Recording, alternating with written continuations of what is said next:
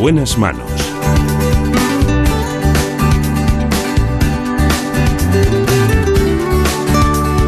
El programa de salud de Onda Cero. Dirige y presenta el doctor Bartolomé Beltrán.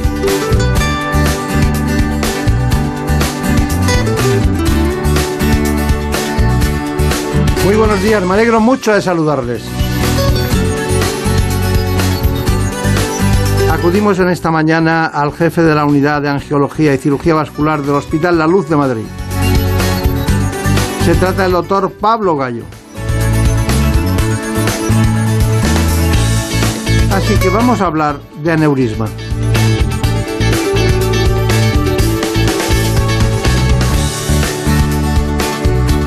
Y es que a veces es muy peligroso.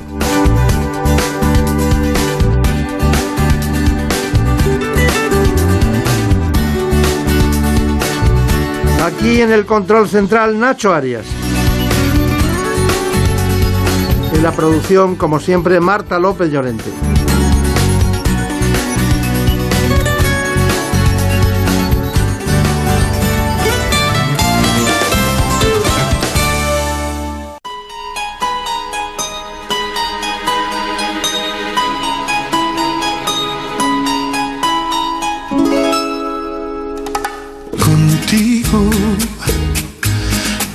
Cualquier rosa se marchita. Sembraste la semilla del dolor. Desechas. Antes de cualquier otra cosa, me gustaría que ustedes conocieran este informe. Cosechas.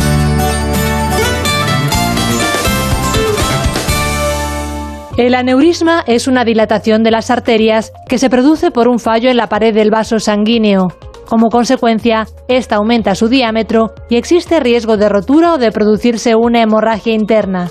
Se trata de una de las manifestaciones más comunes de la enfermedad arterial, y aunque puede producirse en cualquier arteria del cuerpo, son más frecuentes en el cerebro, detrás de la rodilla, en el intestino, en el brazo o en la aorta torácica, pero sin duda el más frecuente es en la aorta abdominal, que representa el 80% de los casos. El problema es que normalmente no produce síntomas, por lo que se diagnostica de manera casual al realizar una ecografía o un TAC abdominal por otro motivo médico.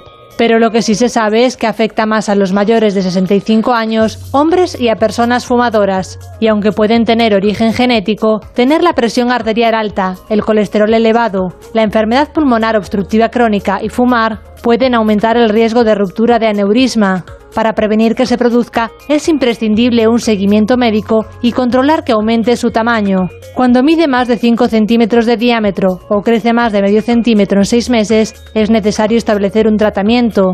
Y aunque habitualmente se realizaba mediante cirugía abierta, el tratamiento endovascular reduce el tiempo de hospitalización, las complicaciones, es más eficaz y menos agresivo para estos casos. Ciertamente hoy nos acompaña el doctor Pablo Gallo González, que es jefe del Servicio de Angiología y Cirugía Vascular del Hospital Ruber Internacional de Madrid. Ha trabajado en otros centros, creo que lo hizo en el Ramón y Cajal, ¿no? En, en cierto momento. Así es. ¿Y, y, y, en algún otro sitio ha estado? También prestamos atención ahora en el Hospital de, de San Rafael, aquí en Madrid. San Rafael. Está bien, está bien. Bueno, se ha buscado una, una línea recta, ¿no? Para llegar a todos los sitios. Doctor Pablo Gallo, eh, angiología y cirugía vascular. Veo que también eh, usted es, es, especialista o miembro del capítulo de flebología y de, info, y de de, lo que es la Sociedad Española de Angiología y Cirugía Vascular. ¿Qué, qué diferencia hay entre una cosa y otra para que nos entienda todo el mundo? Bueno, la patología vascular se divide fundamentalmente en dos capítulos, el arterial y el venoso. Hoy nos ocupamos de un caso de patología arterial, pero lo que más frecuentemente nosotros tratamos eh, es la patología venosa, ¿eh? sobre todo la insuficiencia venosa de la pelvis y de las, y de, lo, de las piernas de los miembros inferiores. Está bien, está bien. Bueno, eh, hay, una, hay una cuestión, es que nosotros hemos visto que hay muchos datos, muchos datos. Pero hay uno que me ha llamado mucho la atención. Cuando ustedes tienen una dilatación de 5, del 5%, piensan que es como una barrera, del 5% hacia atrás y del 5% hacia adelante, ¿no? Es de los 5 centímetros. O sea, nosotros eh, los aneurismas de aorta eh, definimos una- un aneurisma a partir de los 3 centímetros, pero el tratamiento en, en los varones es a partir de los 5 centímetros y medio. A partir de ahí es cuando eh, los estudios dicen que está indicado realizar un, un tratamiento por- porque el, el, el riesgo-beneficio eh, pues, eh, es el momento adecuado de, de hacer el tratamiento para evitar la ruptura, que es la, que es la complicación eh, más grave de, de estos aneurismas. Eh, el, el tamaño mediano que hacen ustedes del aneurisma abdominal, ¿cuál es? El- la dilatación que, que- que intentan, que, son, que suele ser la más frecuente, ¿en qué punto estamos? Eso ha, cambiado. Antes veíamos muchos aneurismas rotos y muchos aneurismas muy grandes. Ahora, gracias a la ecografía y a la multitud de pruebas que, se hacen los pacientes de otras especialidades, encontramos eh, muchos aneurismas más pequeños, lo cual nos permite hacer un seguimiento y al llegar a ese tamaño eh, poderlos tratar. ¿eh? O sea, está mucho más controlada la población porque desgraciadamente esta patología no da síntomas en la mayoría de los casos. Solo cuando se ha hecho una ecografía, un escáner, una prueba de imagen, se ve el aneurisma. Bien, eh, ¿en qué, ¿en qué momentos ustedes encuentran un aneurisma? Es decir, ¿en una exploración habitual de otro tipo? ¿En que un paciente tiene algún mareo? Porque no llegan a la consulta cayéndose por el aneurisma, tengo Claro. un aneurisma, ¿no? La mayoría de los pacientes vienen diagnosticados de aneurisma de- por otra prueba, por el urólogo, muchas veces en, los, en, lo- en las revisiones de próstata que hacen habitualmente ellos. Ahí es cuando el ecografista que estudia la próstata ve el aneurisma y entonces nos remiten al paciente ya diagnosticado. Claro. Otras veces son pacientes eh, con enfermedad arterial crónica en las extremidades o en otros órganos que nosotros revisamos y al hacer una ecografía de control vemos que tiene un aneurisma y hacemos el seguimiento o el tratamiento según el, el tamaño. Claro. Pero dígame, ¿cuáles serían la- los síntomas habituales por los que alguien, alguien, porque ahora eh, me da un poquito de, pena ¿no? de, contar una, serie de datos clínicos que pueden decir, a ver si voy a tener un aneurisma, ¿no?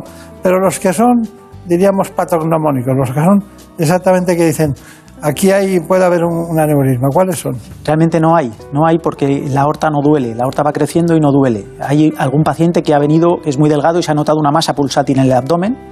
Hay otros que tienen dolor lumbar, o sea, lo que realmente hace el aneurisma es, eh, es ir creciendo y dar clínica por, eh, por compresión de las estructuras vecinas, como pueden ser las vértebras dar dolor lumbar, otra serie de... pero, pero habitualmente no da, no da complicaciones.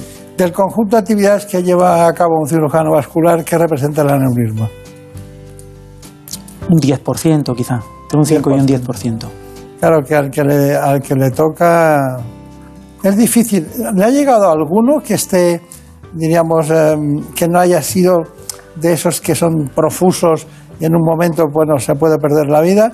¿Ha llegado alguno de que, estaba empezando a, inducir el sangrado y han podido operar y Sí, sí, también hemos tenido ese, eh, ese tipo de casos. Son intermedios, no llegan a estar rotos, pero tienen dolor, han tenido un cuadro de hipotensión, alguna cosa que eh, hace sospechar a la, a la persona que está en urgencias, le pide un escáner y ahí se ve un aneurisma que ha empezado a fugar o que no tiene una, una rotura completa, sino contenida, y es lo que nos permite tratarlo de manera urgente y, y solucionarlo. Quería preguntarle, veo esa especie de artefacto que supongo que es un aneurisma ramificado, ¿no? Eh, ¿Me lo puede es, explicar en claro. un momento, no? Sí. sin, sin mezclar cómo se pone ni nada? Simplemente valorar eh, en qué zona va. Es un molde de la aorta en el que vemos las ramas renales, la- el tronco celíaco y la arteria mesentérica superior.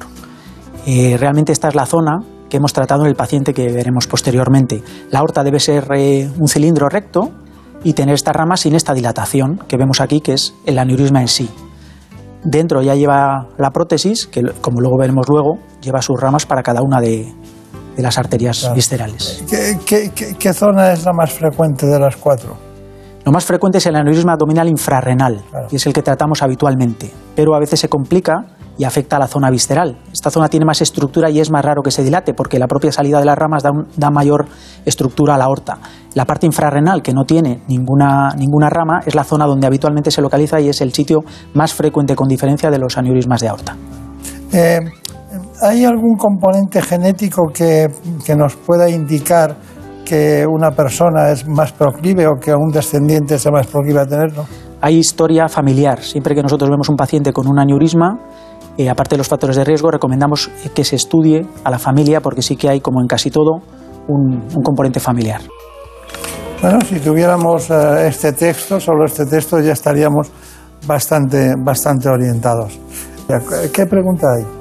Pues nos preguntan los espectadores, doctor, ¿en qué zona es más frecuente que se pueda producir un aneurisma? Porque parece ser que, el abdominal es muy frecuente, pero ¿en qué otros sitios se podrían dar? Bueno, dentro de la patología vascular, el, el, sitio periférico más frecuente es la arteria poplitea, que es la arteria de la rodilla, la continuación de la arteria femoral. Ese es el sitio más frecuente de los aneurismas periféricos y esos aneurismas tienen más tendencia a hacer eh, trombo, a coagularse y a dar complicaciones eh, por falta de sangre en el pie que a romperse como pasa con, con, los de la aorta. Luego hay otro tipo de aneurismas en otras localizaciones, pero ya dependen de otras especialidades, como son los, los intracraneales, eh, claro. las arterias cerebrales. Eso sí que son fastidiados, ¿no? Porque ir a un vascular y que luego necesites un neurocirujano y, y otro tipo de especialistas es duro. Bueno, total, que el 80% de los aneurismas suelen ser abdominales sí. y como usted ha señalado. Bueno, volvemos a esa alternativa a la cirugía convencional que son precisamente los aneurismas, en este caso aórtica. Aunque los aneurismas se pueden abordar por cirugía abierta, los avances terapéuticos han permitido realizar lo que se conoce como reparación endovascular. Se trata de una intervención mínimamente invasiva que ofrece además muchas ventajas respecto a la cirugía convencional. Sin embargo, también puede presentarse como todo un reto cuando se trata de aneurismas aórticos complejos. El doctor Gallo nos cuenta los detalles. Efectivamente, la cirugía convencional se lleva haciendo muchos años y ya desde, desde el año 2000 hacemos estos procedimientos endovasculares que aportan muchas ventajas cuando el aneurisma es un aneurisma convencional, que tiene un buen cuello aórtico, una buena zona eh, después de las arterias renales para sellar la prótesis y que no fugue. Pero en otros casos esto no es así y la prótesis debe de ser ramificada, debe de tener unos orificios para poder canalizar cada una de las arterias viscerales y así, a la vez que conseguimos que el aneurisma no fugue, podemos mantener las ramas permeables y que los órganos sigan, sigan teniendo vascularización. La mayor complejidad es la canalización cada una de las ramas. Esta prótesis viene plegada para poder subir y poder ascender hasta la localización adecuada, a la altura de las viscerales, y una vez que se despliega hay que conseguir canalizar cada una de esas ramas para poner ese estén para que la sangre no pueda salirse. No es un estén habitual que usamos en las arterias para dilatarlas, sino que este estén lleva tela, lleva una cubierta que permite que la sangre solo vaya por el interior y no pueda salir hacia afuera. Y eso hay que hacerlo para las cuatro ramas. Bueno, está muy, muy bien explicado, se entiende perfectamente. ¿Más preguntas? Pues, pues sí, nos preguntan si a la hora de tener que someterse a este tipo de intervención, pues eh, qué ventajas eh, ofrece esta técnica endovascular de la que usted habla frente a la cirugía abierta o convencional. Bueno, eh, respecto al aneurisma infrarenal habitual, ya aporta ventajas claras porque no hay que abrir el, el, abdomen, no necesita una laparotomía, que es una apertura de la cavidad abdominal, para poder acceder a la aorta. Pero en este caso concreto de, de la aorta suprarrenal, eh, con afectación de las ramas, ahí sí que para la intervención hace falta abrir también el tórax, con lo que eh, es, una, es, una, cirugía muy agresiva cuando no es eh, posible hacerlo de esta manera, cuando no existían este tipo de tratamientos. Claro. y me imagino que será mucho más cómodo, es mínimamente invasiva, también eh, menos hospitalización, ¿no? Claro, efectivamente, el, el posoperatorio no tiene nada que ver porque eh, aquí hacemos eh, el acceso a través de, la, de una pequeña herida en, en, la clavícula y de una, una o dos incisiones en, en, las ingles para canalizar la arteria femoral, que es por donde claro. sube el dispositivo. Y además me imagino que habrá menos complicaciones también. Y también es, hay menos complicaciones, por supuesto.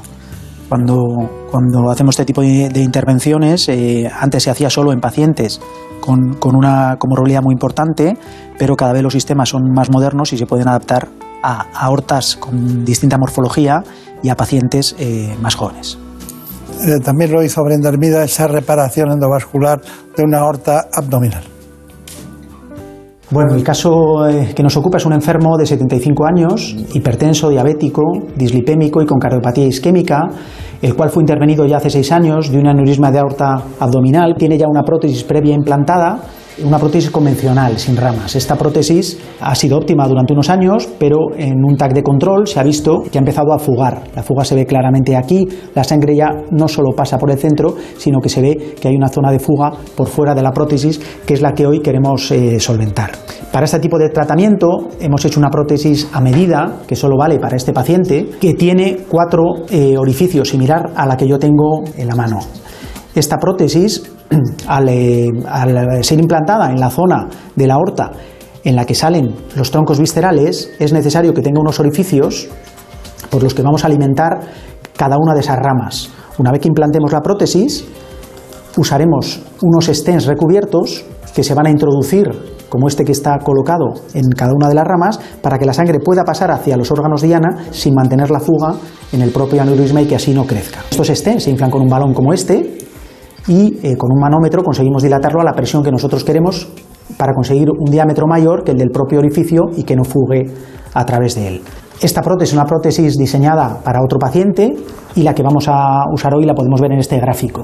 Este gráfico es exactamente la prótesis eh, que necesita nuestro paciente, que a diferencia de esta otra es una prótesis bifurcada para cada una de las ramas y que tiene los cuatro orificios similares a los, a los que hemos visto ahora. Estamos, eh, siempre que hablamos con cirujanos eh, vasculares, sabemos que las varices es la patología más frecuente que ellos ven, pero cuando su disciplina llega al máximo en todos los sentidos, estamos hablando también de intervenciones sobre la carótida, concretamente el aneurisma, ¿no? ¿No es cierto, doctor, doctor Gallo? Efectivamente. Es, es muy interesante, pero cuénteme, porque desde el primer momento eh, eh, ha generado usted una inquietud. Aquí tenemos la prótesis, pero este artefacto que tiene aquí. Simplemente un manómetro. Eh, nos permite, eh, en esta escala podemos ver la presión que damos a cada uno de los stents una vez que eh, le consigamos canalizar, porque a través del brazo tenemos que llegar a canalizar cada una de las, de las ramas, que aquí parece sencillo, pero eh, tenemos que conseguir pasar una guía que a la vez salga por este orificio y entre en cada una, en un riñón, en el otro riñón, eso es. Y se llaman las siete, una, dos, tres, cuatro, cinco, seis y séptimas. ¿sí? Eso es. Y una vez que consigamos eh, canalizar cada una de las ramas, pondremos un stent como este. ¿Y de qué material es la prótesis esta? Esta prótesis está hecha de nitinol, tiene un chasis de acero de nitinol, que son estos stents que nosotros vemos, similar a los stents convencionales, y luego tiene tela, que puede ser de Dacron, que es, eh, es- tela o puede ser PTFE, que es... eh, ¿Qué es lo que se convierte en como si fuera natural, no? Eso es, hace, hace de tejido natural para que eh, no, pueda, no pueda fugar. El objetivo de esta prótesis, a diferencia de un stent convencional, es que está forrado de tela para que la sangre no pueda salir entre los stents. Está bien, está bien. Con eso se manejan ustedes perfectamente. ¿De qué nacionalidad es esta prótesis? Esta prótesis es alemana. Alemana.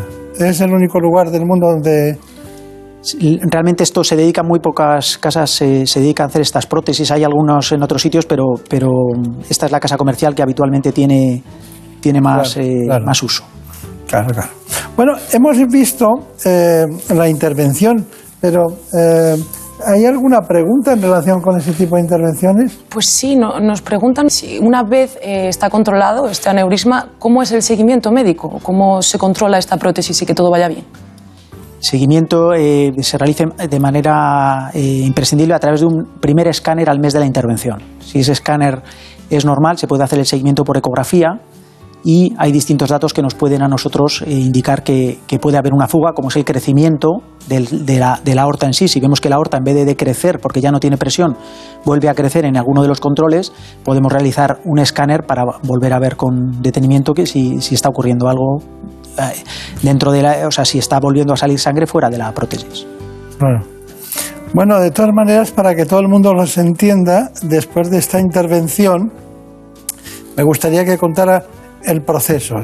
Cuánto tiempo están en la clínica, lo que es la prolongación de la pregunta de Brenda Hermida, que es cuál es el seguimiento. Bueno, el seguimiento, pero también cuánto tiempo están en clínica, aunque sea mínimamente invasiva, eh, cuáles las, las cuestiones que ustedes deben controlar, porque si la causa es una EPOC o una hipertensión arterial o una, o una diabetes o un, un colesterol elevado, todo eso formará parte de que vuelva o no se, o se repita, ¿no? Efectivamente, eh, son pacientes complejos, la mayoría de ellos tiene eh, pluripatologías y eh, lo que pasa es que la intervención eh, realmente es mínimamente invasiva y tienen una recuperación buena. Este paciente concretamente fue intervenido eh, un miércoles y pudo irse a casa el sábado. ¿eh? O sea que pasó una noche en la UBI, que, que eso es eh, también eh, importante. y eh, luego dos, tres, dos noches en, en el hospital, ya en planta. ¿Y cuál es la inquietud más frecuente que tienen los pacientes que, con un aneurisma? ¿O salen de la familia 22 por detrás que, que también tienen algo o se hacen exploraciones? Bueno, los pacientes, eh, como tienen capacidad para ver e informarse en, en, Internet y en otros medios, eh, claramente vienen solicitando que la intervención sea sin, sin heridas, ¿eh? porque ellos ya han visto y, claro, quieren someterse a lo que menos agresivos para ellos. Y, pero lo que pasa es que eso no siempre es posible. O sea, hay que estudiar bien el escáner que se hace a todos los pacientes para poder ver si son candidatos de un tratamiento de este tipo. cada vez es verdad que los dispositivos son mejores y más pacientes entran dentro de ese grupo, pero no, no todos los pacientes se pueden claro. intervenir así. ¿Cuándo se considera que un cirujano vascular y angiólogo está preparado? ¿Cuántas intervenciones tiene que hacer para estar preparado para hacer esta que me parece complicada realmente? Eh, no lo sé contestar, igual nunca, porque siempre surgen cosas a las que hay que, que hay que afrontar, a veces siempre salen cosas nuevas, problemas nuevos que uno nunca ha tenido cuando firman la documentación para, para que, eh, autorizar la intervención, eh, pondrán todo, ¿no? Y no quiero decir la palabra, porque no me gusta en medicina hablar de otras sí. palabras extrañas. Hay ¿no? que poner todo, pero es verdad que con esta técnica las, la mortalidad ha bajado mucho respecto a la cirugía convencional y eso también se agradece. ¿Y a qué cree que se debe? ¿Perdón, él? ¿A qué cree que se debe la bajada? Bueno, a, a, que, a que es menos agresiva, es mínimamente agresiva y entonces no, pues claro, eh, tiene mucha, tiene menos pérdida de sangre, menos, eh, menos eh, heridas, menos problemas pulmonares. Antes la toracofrenolaparotomía pues era, tenía una agresividad para el posoperatorio tremenda y eso ahora se evita con la técnica. Finalmente, ¿cuál es la complicación más frecuente? La complicación más frecuente es, por un lado, el sangrado, el riesgo de sangrado, pero por otro lado es eh, que se pueda mantener alguna de las fugas, alguna fuga en el dispositivo, porque eh, esta prótesis concretamente lleva muchas ramas y hay que eh, ver que todo quede solapado y que ninguna fugue. Cualquier fuga en un punto vuelve a presurizar el aneurisma y, y estamos en una situación parecida. Eh, hay una cosa muy importante en cirugía, usted la sabe, que es la indicación quirúrgica. En este caso, la indicación quirúrgica debe ser muy complicada. Bueno, la indicación realmente... De que, que, tenemos que hacer esto y no otra cosa, o esperar, o, o sí, aparte guiamos, de la, del, del, tamaño de la dilatación. Claro, ¿no? nos guiamos mucho por el tamaño y a partir de ahí ya sabemos que hay que tratarlo, pero claro, hay que coger en contexto cada paciente, su, su comorbilidad, su edad, sus enfermedades asociadas y... La edad también influye, claro. Claro, la edad también influye. Bueno, pues doctor Gallo, a mí me, solo me queda un, una cuestión que es básica, a ver si, si logramos detenerla cerebralmente, que es ¿cuál es su conclusión? Bueno, mi conclusión es que todos estos dispositivos técnicos permiten hacer unos tratamientos en, en los aneurismas de aorta eh, mucho menos agresivos que antes, con una rápida recuperación y, eh, y con un control posterior más exhaustivo, pero que permite eh, poder tratar aneurismas que antes ni se planteaba. El tratamiento quirúrgico convencional y eran enfermos que no se, que, que, para los que no existía tratamiento. Pues le voy a regalar el final. El final que es cómo seguimos la intervención después de preparar los siete accesos, que es lo último que hizo usted y que Brenda se encargó de sacarlo para todos ustedes para que vieran cómo era. Estamos subiendo guías para ahora subir la prótesis, que es el primer paso. Esta es la prótesis principal, está embutida dentro de este introductor y una vez que lleguemos a la posición adecuada y veamos que cada una de las ramas está en su sitio, procedemos a la liberación. Ahora estamos empezando a pasar eh, la prótesis a través de la guía y ya todo lo tenemos que ver a través de la, imagen. Ahora mismo hemos subido la prótesis principal y está eh, colocada con las marcas que creemos adecuadas. Vamos a hacer una primera serie con contraste para ver exactamente las ramas, las arterias renales, la arteria mesentérica y ahí el tronco celíaco. Vamos a orientar ahora según esas ramas la prótesis ya más eh, de manera milimétrica. Ahora mismo estamos recolocando la prótesis porque el abrir esta prótesis principal justo con los orificios eh, en su sitio va a facilitar mucho después la canalización de cada una de las ramas. O sea que este proceso ahora es clave. Hay que ir viendo según liberamos, según baja ese anillo, aunque hemos ido soltando la prótesis siempre queda al final fija por si tienes que movilizar y con un botón al final liberas esa punta. Hemos soltado la prótesis, ahora recapturamos todo. Ahora vamos a hacer lo mismo, vamos a ir soltando esta otra rama que es más finita, pero va a hacer lo mismo. Al quitar la funda se va a ir abriendo y solapando. Está hecha a medida para que solape bien. Venimos ya del acceso femoral que hemos cerrado para mantener la vascularización de la pierna y ahora las cuatro ramas que vamos a canalizar son a través de la arteria del brazo.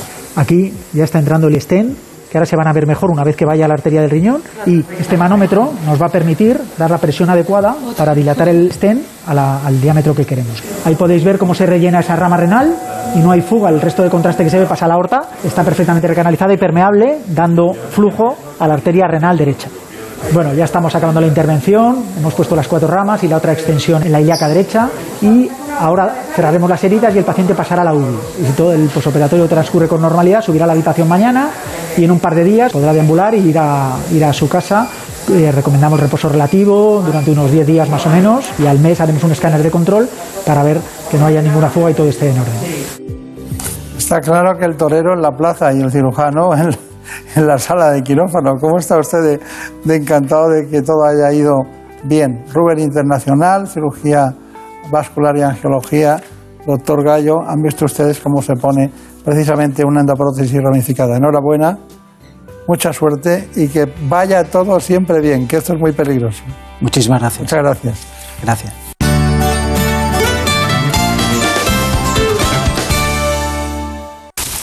Es lógico. Murprotec, empresa líder en la eliminación definitiva de las humedades, patrocina la salud en nuestros hogares.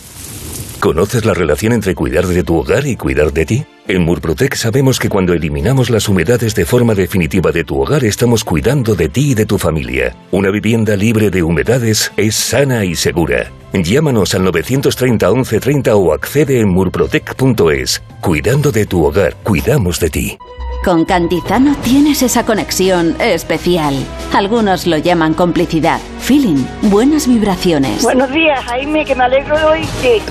Yo te- De que está en ese programa, no sabes lo que yo me alegro, porque yo te he seguido siempre. Ay, qué alegría, ¿Sabes ay, qué alegría. Que, que me disloca y luego que tú haces. Yo no sé lo que hago, pero... Por fin no es lunes. Tu cita con Jaime Cantizano. Los fines de semana desde las 8 de la mañana y en cualquier momento en la web y en la app de Onda Cero. Me estoy empezando a enganchar a tu programa. Esto se llama reforzar la confianza y la fidelidad. Te mereces esta radio. Onda Cero, tu radio. Michael Jordan es considerado el mejor jugador de baloncesto de la historia. El 14 de junio de 1998, Jordan hizo magia por última vez con la camiseta de los Chicago Bulls. Se jugaba la final de la NBA frente a Utah. Era el último partido de Jordan antes de su anunciada retirada y con su última canasta consiguió la victoria y su sexto anillo. 17 seconds from game seven or from championship number six. Open. Chicago with the lead. Una de las canastas más famosas del baloncesto. Thank you and congratulations, 1998 NBA Finals MVP Michael Jordan. Partidos y jugadas que pasan a la historia. Vive los grandes momentos del deporte cada fin de semana en Radio Estadio con Edu García y cuando quieras en la app y en la web de Onda Cero. Como el perro y el gato. En estos casos en los que un animal no tiene la educación suficiente, Pregunta que nos hace Alicia García desde Mar del Plata. En un gatito que está aprendiendo rutinas. Y lo que tienes que hacer con el tema... de- Consulta a Carlos Rodríguez. A ver, en principio el corte de uñas es prácticamente igual. Recordar a la gente que nos puede enviar sus consultas al podría tener cinco, cinco animales de compañía. Como el perro y el gato. Sábados a las 3 de la tarde, domingos a las 2 y media y siempre que quieras en la app y en la web de Onda Cero. Patrocinado por Menforsan, los especialistas en cuidados, higiene y cosmética natural para las mascotas. Te mereces esta radio. Onda Cero, tu radio. Los humoristas de Más de Uno se cuelan por la antena tres veces a la semana, pero no es suficiente. Por eso, ahora también hacen un bis intempestivo los viernes en un horario especial para juerguistas, insomnes y para mi primo Juan, que le pilla currando y así se entretiene. Este programa se llama... Grupo de WhatsApp. Oye, ¿pero esto qué es? Que porque cambiéis de música no tiene por qué cambiar también el locutor, ¿eh? Los mejores momentos de la hora de la guasa de más de uno con Carlos Latre, Leo Harlem, El Monaguillo, Goyo Jiménez, Sara Escudero, Agustín Jiménez y Jesús Manzano. Todos los viernes de 3 a 4 de la madrugada en Onda Cero. Y se llama Grupo de WhatsApp. No WhatsApp, es un juego de palabras, pero no sé si lo habéis pillado, como son humoristas y tienen mucha guasa, pues grupo de WhatsApp. Lo siento. No No Sonoras, el programa para los que viven la noche, con José Luis Salas. Dándolo absolutamente todo. Anda que no vamos a conocer qué ocurría antes. Eh, vamos a viajar a través del tiempo y el espacio. Ultramarinos temático. ¿Qué pedimos esta noche? Llega un instante sublime en el que saludamos a nuestro friki cero. No te quedes dormida, no te quedes dormido. Estás perdiendo. ¿Quién sabe si un buen momento de la noche... No Sonoras, con José Luis Salas. De lunes a miércoles a la una y media de la madrugada. Jueves a las 3 y cuando quieras en la app y en la web de Onda Cero. Te mereces esta radio. Onda Cero, tu radio. No sonoras. Entrevistas y debates, análisis y opiniones, participación y buen humor. En Onda Cero lo tienes todo. Información imparcial y plural para que entiendas lo que sucede. Diversidad de secciones y contenidos. Cercanía y respeto. Las voces más respetadas de la información y la comunicación. Te contamos y te escuchamos. Somos tu radio. Te mereces esta radio. Onda Cero. Tu radio.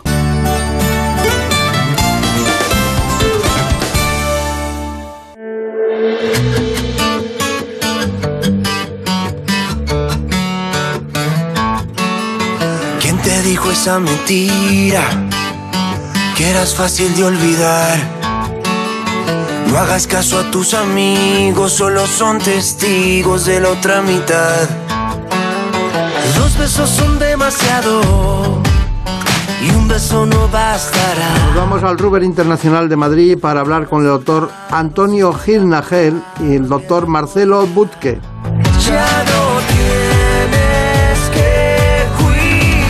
Podemos conocer todos aquellos aspectos importantes de la epilepsia o epilepsia. Así que acudimos a la unidad de epilepsia del Hospital Ruber Internacional de Madrid.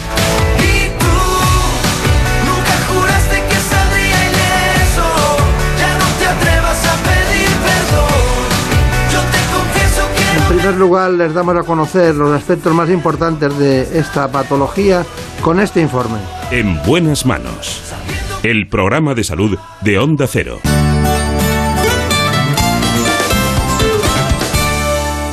Cerca de 400.000 personas padecen epilepsia en España, una enfermedad de la que cada año se diagnostican 20.000 nuevos casos. Afecta a todos los grupos de edad, pero tiene más incidencia en niños, adolescentes y ancianos. Se trata de un problema físico que está causado por un funcionamiento anormal esporádico de un grupo de neuronas, debido a que en estos casos el cerebro está predispuesto para generar crisis epilépticas. A veces la epilepsia puede pasar desapercibida, ya que como en algunos casos las crisis son transitorias y poco frecuentes, pueden no ser bien identificadas por los pacientes o sus familiares y por eso existe un infradiagnóstico. Generalmente estas crisis duran apenas unos segundos o minutos y cuando finalizan el cerebro vuelve a funcionar con normalidad y la mayoría de los pacientes son plenamente capaces el resto de su tiempo. Pero no todos los pacientes con epilepsia sufren estas crisis con convulsiones. Solo se manifiesta así en un 30% de los casos. Presentar falta de respuesta a los estímulos, realizar repetidamente movimientos automáticos o tener ausencias son también otras manifestaciones de las crisis epilépticas. La buena noticia es que más de un 70% de los pacientes consiguen controlar su enfermedad gracias al tratamiento farmacológico y en los casos en los que la medicación no logra una mejoría, el especialista puede valorar recurrir a la cirugía. Bueno, pues aquí estamos con dos grandes especialistas que nos acompañan.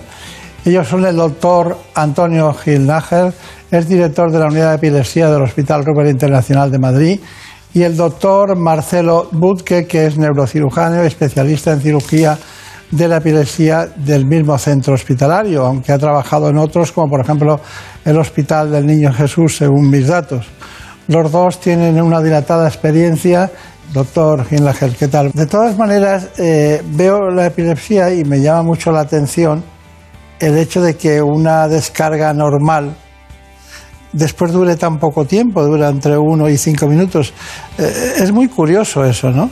Eso habla de que nuestros cerebros tienen unos buenos mecanismos de contención, porque la epilepsia nos acompaña eh, desde, desde que existe eh, conectividad neuronal. Eh, se presenta en todo tipo de especies animales y ya la naturaleza nos ha provisto de sistemas para aplacar las crisis y que no duren tanto. Claro, claro. ¿Dónde nació usted? Nací en Newport News, Virginia. En Virginia, ya me parecía a mí. Porque, que- por- pero de todas maneras, usted se formó o estuvo en cierto momento en Minnesota, ¿no? Estuve en Minnesota y en Chicago. Y en Chicago. Minnesota es un sitio especial. Allí están todos los hospitales importantes del mundo, ¿no? Según nuestros datos, ¿no? No sé si todos, pero hay varios buenos. Varios buenos, sí. Y mucha, mucha agua. Y nieve. ¿Qué son? ¿16 lagos que hay? O Bueno, en Minnesota se habla de 10.000 lagos. 10.000 lagos. Pero en la ciudad donde vivía, en Minneapolis, sí hay un número más reducido de lagos importantes. Claro, claro, claro.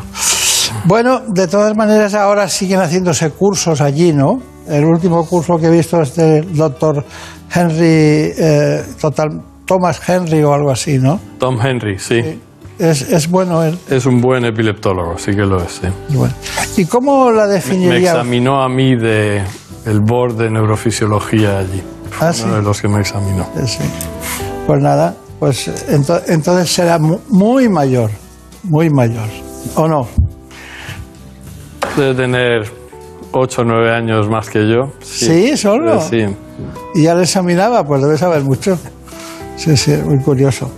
Bueno, el doctor eh, Marcelo, concretamente Vázquez, es un, es un especialista también que mm, se formó en la Facultad de Medicina de en Brasil, creo, fue en Brasil, en un lugar de Brasil que no, no quiero acordarme, ¿no? Es un nombre muy compuesto, ¿no? Sí. ¿Cómo es el sitio? Rio Grande do Sul. Sí. Y, allí mucho niño y eh, lógicamente mucha epilepsia, malos partos, ¿no? En muchas ocasiones eso influye mucho, ¿no? Sin duda. Y, y de origen alemán. Sí. Mi abuelo es alemán. Ah, Su abuelo, su abuelo. Bueno. Pues nada, con dos grandes especialistas sabemos que hoy en día el 70% de los problemas en relación con la epilepsia se solucionan con medicamentos. Nos queda un margen de un 30%. ¿Por qué son esos pacientes? Eh, porque se resisten al tratamiento, hay una especie de resistencia al tratamiento, porque eh, es variopinto eh, el origen de la epilepsia, ¿por qué es eso? ¿Qué dice el jefe? Bueno, son muchos factores, no existe uno específico. De hecho, sabemos que una lesión a una persona le puede provocar epilepsia y a otro no. El ejemplo que ponemos habitualmente es un traumatismo craneal. Entonces es una mezcla de factores genéticos y eh, factores ambientales. Y dentro de los factores genéticos lo que estamos descubriendo es que hay genética específica de un grupo de neuronas en la, en la corteza cerebral que genera displasias corticales.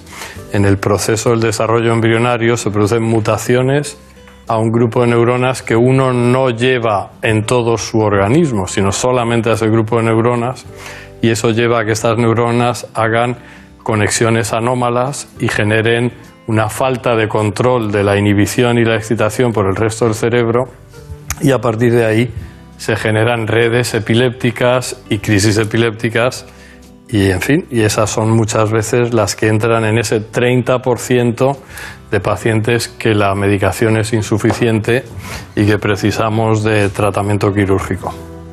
Bueno, eh, antes de llegar al, tratamiento quirúrgico, quería insistir en algo.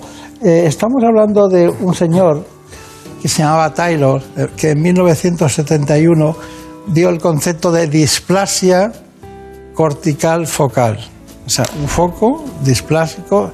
¿Cómo las displasias, yo estaba acostumbrado de las displasias de zonas, diríamos, anatómicas diferentes. ¿Hay displasias en el cerebro?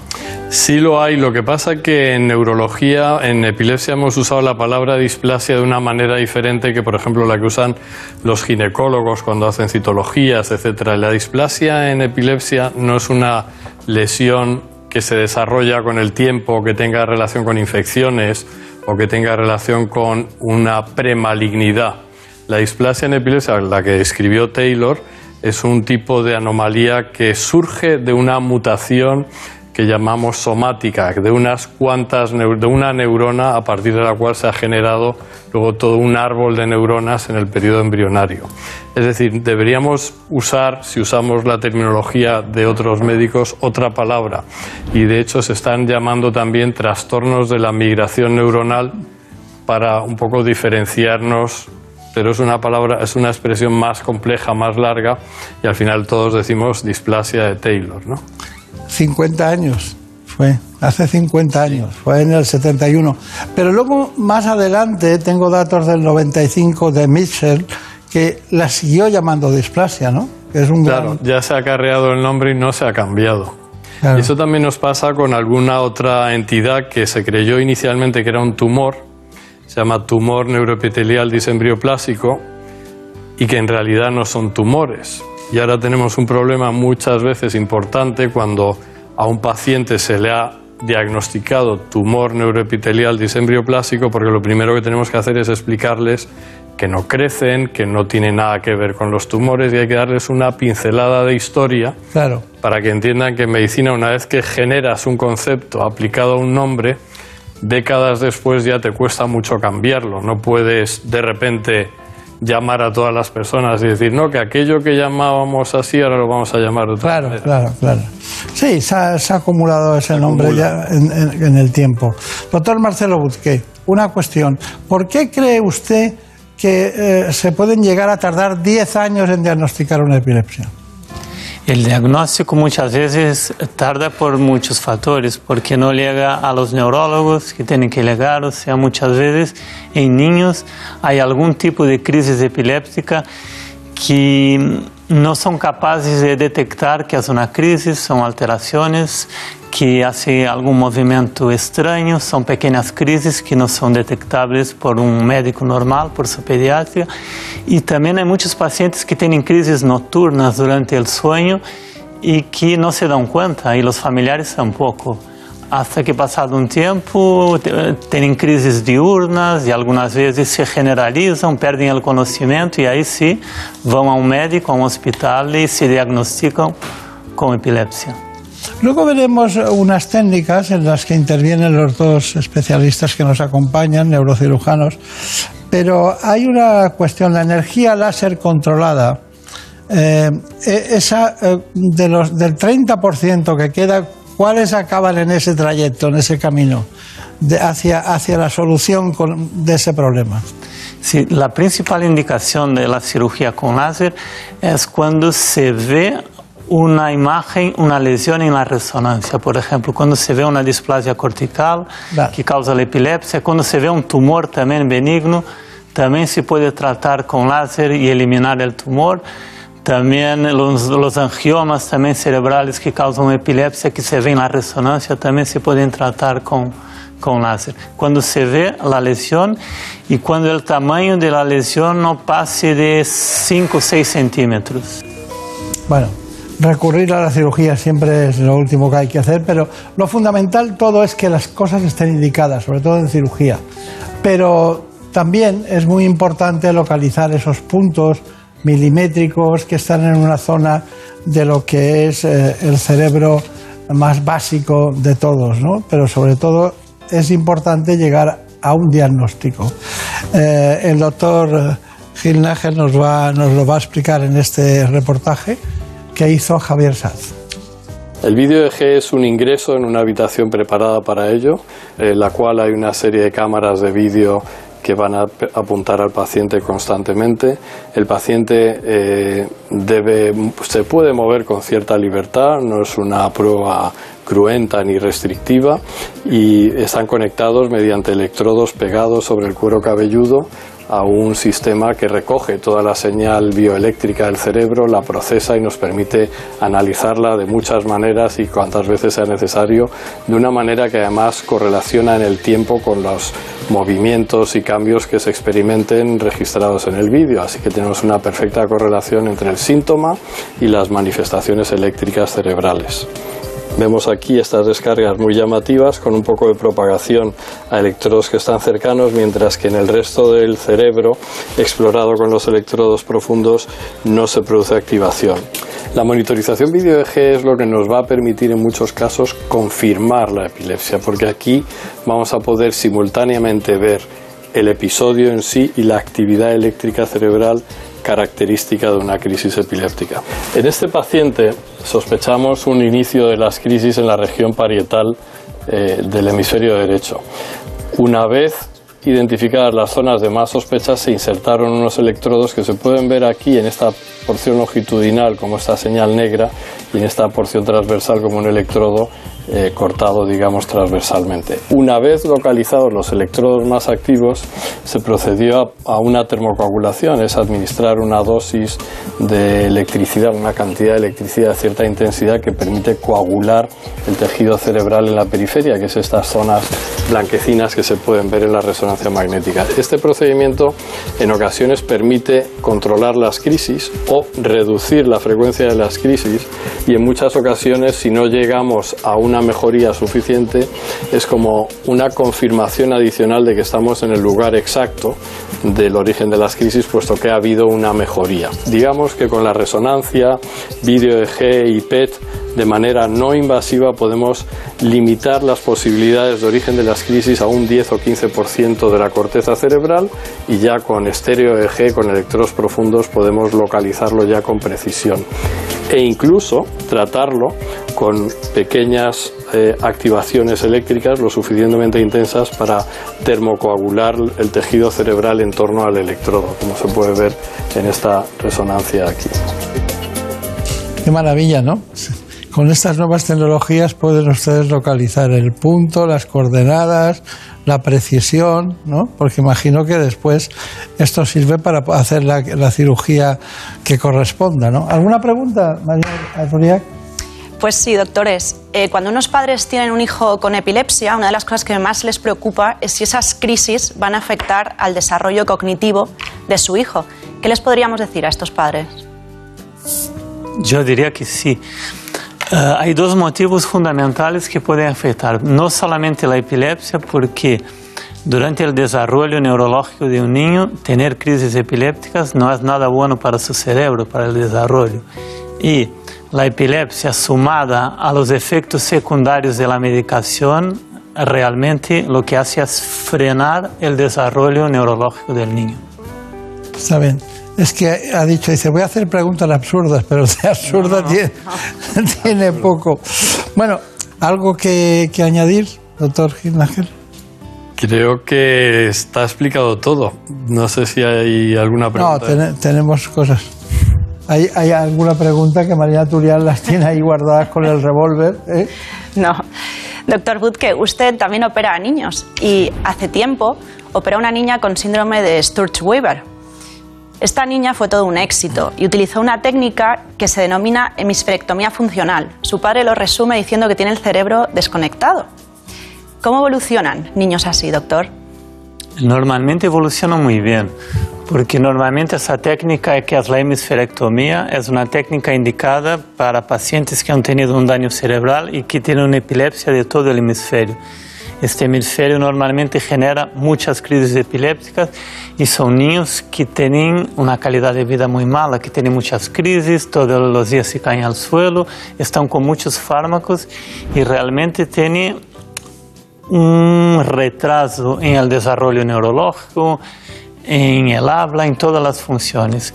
Y normalmente son niños que han tenido ya una lesión de recién nacido y todas las funciones de este hemisferio que está dañado pasan al hemisferio sano. Y al hacer la hemisferectomía desconectamos totalmente el hemisferio que está dañado y dejamos que se desarrolle perfectamente el hemisferio sano. Y normalmente después de la cirugía lo que no se espera es que los niños mejoran neurológicamente, se concentran mejor y al poder también disminuir o quitar la medicación es un cambio radical en la calidad de vida. Si quiere, estamos toda la semana hablando del, caso, ¿eh? porque me gusta. Doctor Gilnángel, como conclusión, breve, por favor. Pues eh, la cirugía de epilepsia es muy resolutiva y es importante seleccionar bien a quién se hace y qué intervención se hace y tener también un neurocirujano que lo sabe hacer muy bien. Y eso es un poco el resumen. ¿El doctor Butke? Yo diría que es muy importante el equipo, no solo el neurocirujano, que depende mucho del neurólogo, del neurofisiólogo, del neuropsicólogo, que es quien va a decir si se puede operar esta zona del cerebro sin causar un daño neurológico al paciente. Y en resumen, yo creo que todos son muy importantes el equipo. Y quería hacer un comentario también cuanto al tema de la cirugía. Normalmente a la familia, cuando contamos que la cirugía de la epilepsia no hay que abrir el cráneo y se introduce una sondita de un milímetro dentro del cerebro para quemar el foco de la epilepsia, se ponen muy contentos. Cuando contamos que es una cirugía que hay que abrir el cráneo, que tarda muchas horas, que tiene Claro. que estar una semana de ingreso, se asustan mucho. Con esta técnica realmente yo creo que se tranquilizan. Está bien, está bien. Bueno, pues desde, desde Estados Unidos se puede ir a Minnesota cuando quiera a dar clases al programa el doctor es- especialista Hyde. Y usted igual, ¿no? Usted igual. Desde Brasil también se puede ir, aunque tenga una rama alemana. Pero lo importante es que están aquí, en España, en el Hospital Rubén Internacional de Madrid, del Grupo Quirón, y que bajando las escaleras uno se puede encontrar con cualquiera de ustedes y además al encontrarse con ustedes, los padres encuentran una solución. Muchas gracias y hasta pronto. Gracias. Gracias.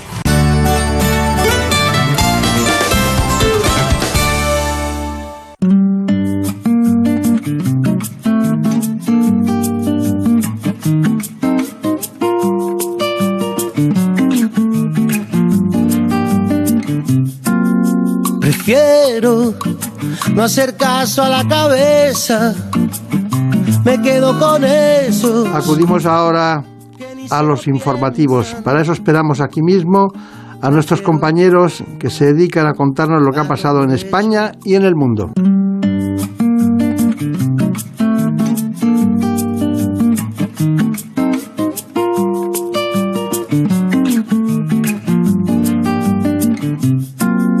Prefiero no hacer caso a la cabeza.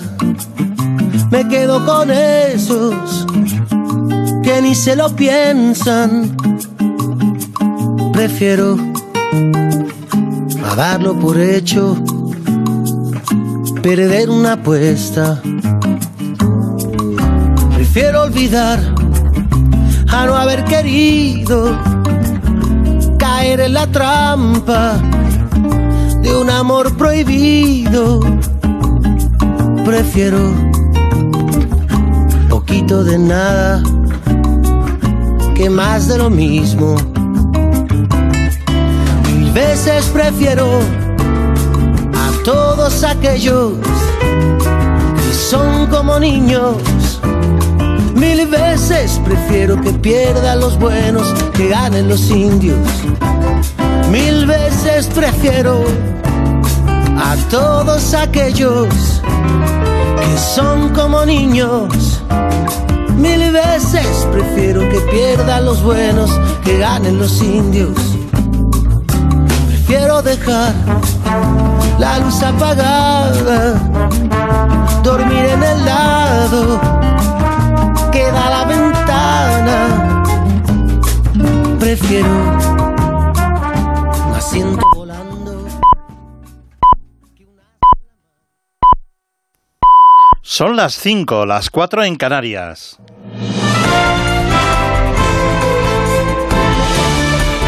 Noticias en Onda Cero. Hola, buenas noches. Hemos estrenado el horario de invierno y hemos tenido que retrasar los relojes una hora para cumplir con la directiva europea que se aplica en todos los estados de la Unión.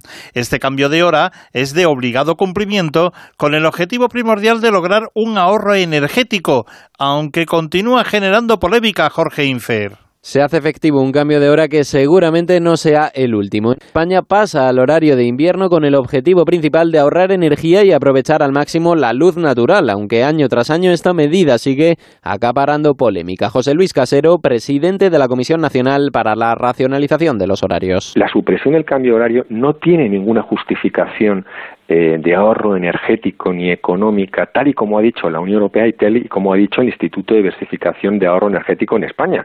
Eh, si no existe una justificación, suprimamos el cambio horario. En 2018, la Comisión Europea realizaba una encuesta que daba como resultado que el 84% estaba a favor de suprimir los cambios de hora y mantener un horario fijo. De momento, la hora se cambia y a partir de hoy mismo amanecemos antes, aunque también anochecemos más pronto. Y nos vamos ahora a Roma, donde anoche concluyó la primera jornada de la cumbre del G20 con dos acuerdos significativos. Corresponsal en Italia, Darío Menor. La cumbre del G20 de Roma, que es el primer encuentro de los líderes mundiales tras el inicio de la pandemia, dejó ayer dos acuerdos significativos. En el primero, los países más desarrollados se comprometieron a mejorar la distribución de las vacunas, de manera que el 70% de toda la población mundial esté ya inmunizada en la primera mitad del año que viene. El segundo pacto consiste en la imposición de una tasa global del 15% para las multinacionales a partir de 2023. El primer ministro italiano, Mario Draghi, ejerció de anfitrión en el encuentro. Conforme avanzamos en nuestros desafíos, cada vez queda más claro que el multilateralismo es la mejor respuesta a nuestros problemas.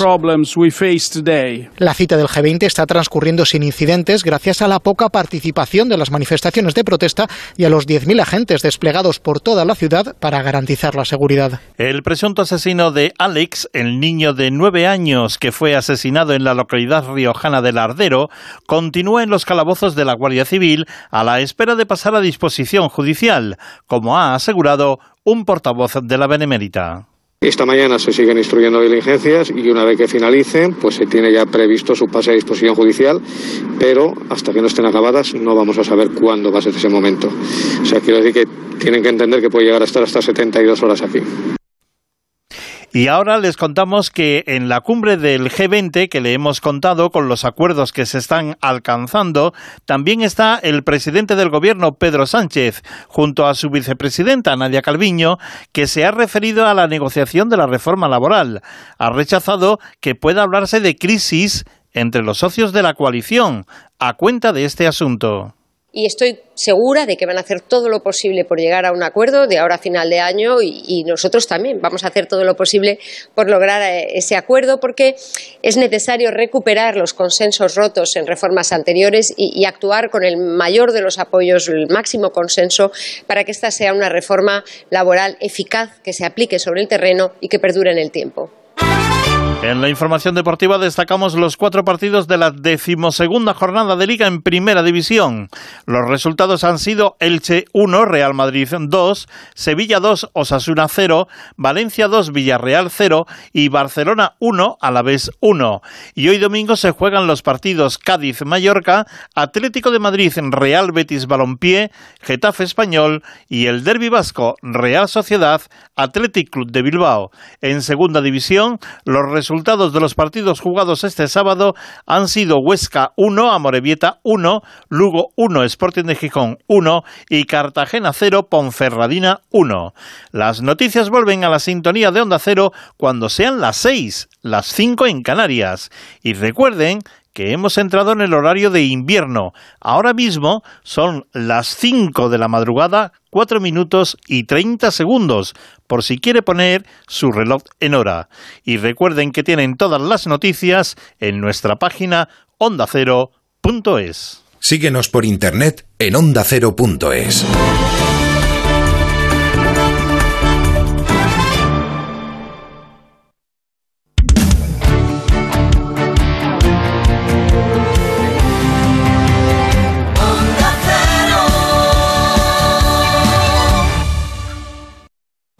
Este domingo desde las 3 de la tarde, súbete al tren de Radio Estadio, con el vagón del líder que recibe una visita muy especial. Derby Vasco Real Sociedad Athletic para cerrar la jornada. Antes, por una plaza en el vagón de la Champions, jugarán Atlético de Madrid y Betis. Y haremos dos paradas más durante la tarde, Mallorca Cádiz y Getafe Español. Este domingo viaja por la jornada número 12 de Liga en el tren de Radio Estadio con Edu García. ¡Tren de Radio Estadio! Para que disfrutes. Te mereces esta radio. Onda Cero, tu radio.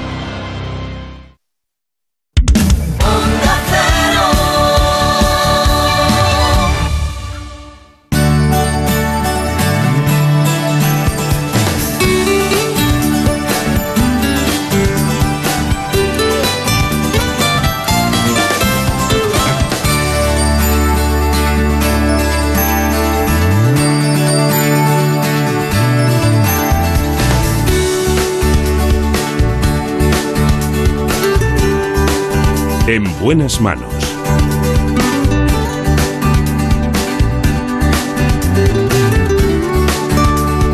El programa de salud de Onda Cero.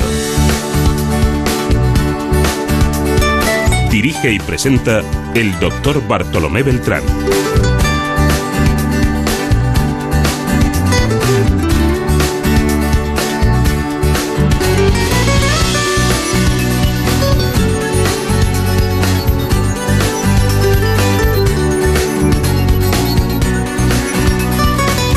Seguimos adelante en la segunda parte del programa. Vamos a contarles algo, quizás profundo, de una perversa combinación. Me refiero a la obesidad y el COVID-19.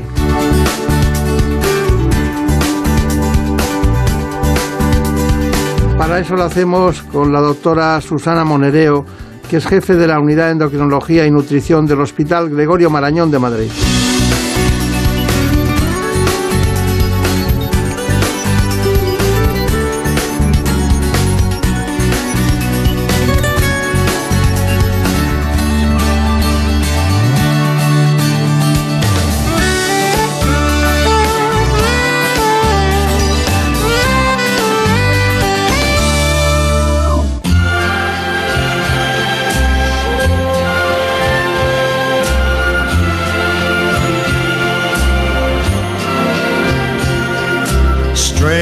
Strangers in the night, exchanging glances, wandering in the night.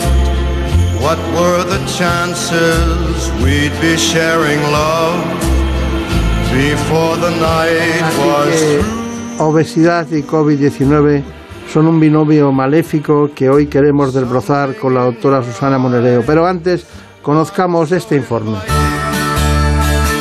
En buenas manos. El programa de salud de Onda Cero. En España, el 25% de la población es obesa o tiene problemas de sobrepeso. Un problema que no es solo una cuestión estética, sino que es una enfermedad en sí misma y puede tener otras asociadas.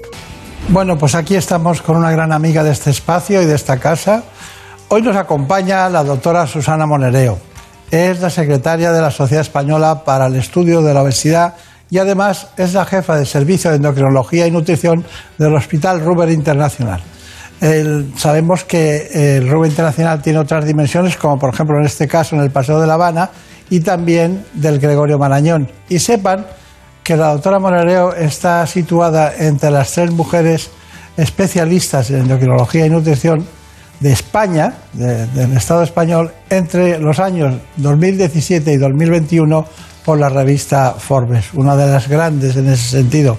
Eh, por quien no lo sepa, la revista Forbes es una revista que se creó en 1917 y que en ella los más relevantes especialistas en, en economía, en distintos aspectos como pueden ser los negocios o las finanzas, figuran en ella como lo más relevante. Así que, aunque no le vayamos a pedir nada, sí le vamos a preguntar muchas cosas. Doctora Moreleo, esto, mm, ¿le sigue gustando tanto la obesidad y, el, la endocrinología y nutrición como desde hace 20 años? Sí, sí, y me gusta todavía más porque es una enfermedad apasionante, eh, eh, porque engloba lo que se ve y lo que no se ve. ¿no? Es una enfermedad que se ve, que afecta mucho a la calidad de vida y a la vida de las personas, pero luego por dentro es una enfermedad que genera muchísimas otras enfermedades y que eh, con un poquito de esfuerzo y con un, poquito de mejora y bajar de peso también mejora mucho la salud de las personas. ¿Se puede decir que la obesidad es personalidad? En el Eh, sentido de que la personalidad Influye. Pues a lo mejor sí, Eh, en ese sentido sí. Es decir, que el tipo de persona, el tipo de vida llevan a un tipo de peso y eso evidentemente pues sí que tiene que ver con la personalidad. ¿Y cómo se explica usted que los españoles, antes de que, de que el COVID-19 empezara a entrar en- con la pandemia en nuestras vidas, cómo se explica usted que en este momento de la historia los españoles sean cinco, que tengan 5 kilos más que antes. Pues desgraciadamente es así, y bueno, los españoles y en, casi todo el mundo, ¿no? Porque yo creo que se han juntado, ha sido como el epicentro de, muchos males, ¿no? El, el hecho de el confinamiento, eh, metidos en casa, ha disminuido muchísimo la actividad física, luego esa ansiedad que nos ha generado el miedo a la enfermedad, las preocupaciones y tal, uno busca refugio en la comida y en los alimentos que más recompensa producen, sobre todo los hidratos de carbono, en el dulce, la gente se ha dedicado a cocinar bollos y tal. Entonces, todo eso unido a que nos hemos movido menos y a que las personas, en, el caso de los obesos, han tenido menos oportunidad de ir al médico, ¿no? Un poco como ha pasado en general, porque los médicos estaban a, otra cosa, pues eh, eh, toda esa suma de factores ha hecho que la población engorde. Y curiosamente, y los que más han engordado son los más obesos, ¿no? A los que más les ha afectado. Eh, también es curioso, hemos, hemos estudiado muchos informes de todo tipo, en uno decía que ha aumentado entre un 30 y un 80% los datos de desnutrición dentro de la... De, la... Sí, en, desnutrición en hospitalizados eh, como una realidad clínica y asistencial. Claro, porque eh, eh, los pacientes hospital, pero eso en general, o solo durante la pandemia. En general, los pacientes hospitalizados, cuando la hospitalización se prolonga, eh, tienden a malnutrirse y a desnutrirse. Eso eh, en la Comunidad de Madrid llevamos ya muchos años con un programa específico que se llama Más Nutridos para vigilar muy de cerca y que estos pacientes la nutrición sea la correcta, porque la nutrición en los pacientes hospitalizados influye muchísimo en los resultados finales. Es decir, un paciente que está bien nutrido tiene una estancia media más corta, la cirugía va mejor, se infecta menos, es decir, los resultados de salud de ese paciente si la nutrición es correcta, es mucho mejor que si no lo es. Claro. No, no, me refería concretamente al caso en general de los hospitalizados, pero el informe que tengo también se refiere al COVID, ¿no? Se refiere al COVID. Quizás sea porque, bueno, la, atención se focaliza en unas cosas y no en otras, ¿no? o porque están intubados y no pueden claro, comer. El, hombre, y aunque nos ocupamos de ellos, van con nutrición artificial. Claro. Pero sí que es consume mucho. El COVID, como es una infección muy fuerte, consume mucho por dentro, por así decirlo, y los pacientes cuando salen del hospital salen en una situación de mucho deterioro han perdido casi el 50% de la masa muscular. Tú imagínate lo que es luego para moverse y tal. O sea, el COVID es una enfermedad que no solo eh, te puede llevar la vida por delante, sino que luego las secuelas son malas. Cómo me gusta que me hable de, esas cuestiones que en la vida diaria estamos siempre con los datos, ¿no? Y a nosotros nos gusta la especialización, el conocer la patología, las enfermedades, en todo eso. Sí, eso de que te come por dentro yo me lo creo porque, claro, eh, los gérmenes que, actúan y los virus que actúan, pues tienen que tener una potencialidad brutal para poderles vencer. Claro, y si a eso le sumamos esa respuesta inflamatoria tan brutal que produce el COVID, que es la que realmente o te mata o te deja tocado esa respuesta inflamatoria es la que desencadena que eh, acabemos con un eso que se llama el catabolismo muy alto, ¿no? Una situación catabólica muy elevada que hace que, pues es que la forma mejor que tengo de contarlo es comerse por dentro. Y sobre todo se come lo bueno, que se come los músculos, ¿no? Entonces el deterioro es muy grande. Claro, en la parte muscular hay mucha proteína también y es necesario. Bueno, eh, ¿le parece eh, correcto? Sí, es correcto y un poco refleja lo que hemos estado viendo en los hospitales, ¿no? que la mayor parte de los pacientes ingresados en UCI son obesos.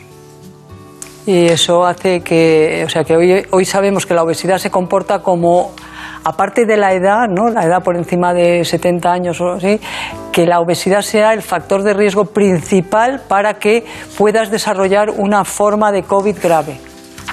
O sea, el hecho de ser obeso, varón, obeso y mayor de 60 años, esos tres, tres factores eh, eh, te ponen en una situación de riesgo alta para, para enfermar grave de COVID. Claro. Obeso mayor de 60 años y y la tercera cosa que... Varón, y ser varón. ¿Y, ¿Y, cómo se lo explica eso? lo de ser varón no lo sabemos. El hecho de la edad y, la obesidad sí, porque eh, hacen que... Eh, que la infección por COVID, como otros coronavirus, como ocurre con la gripe o tal, en los obesos sea siempre más grave, porque acumulan mucha, mucha carga viral en el tejido graso.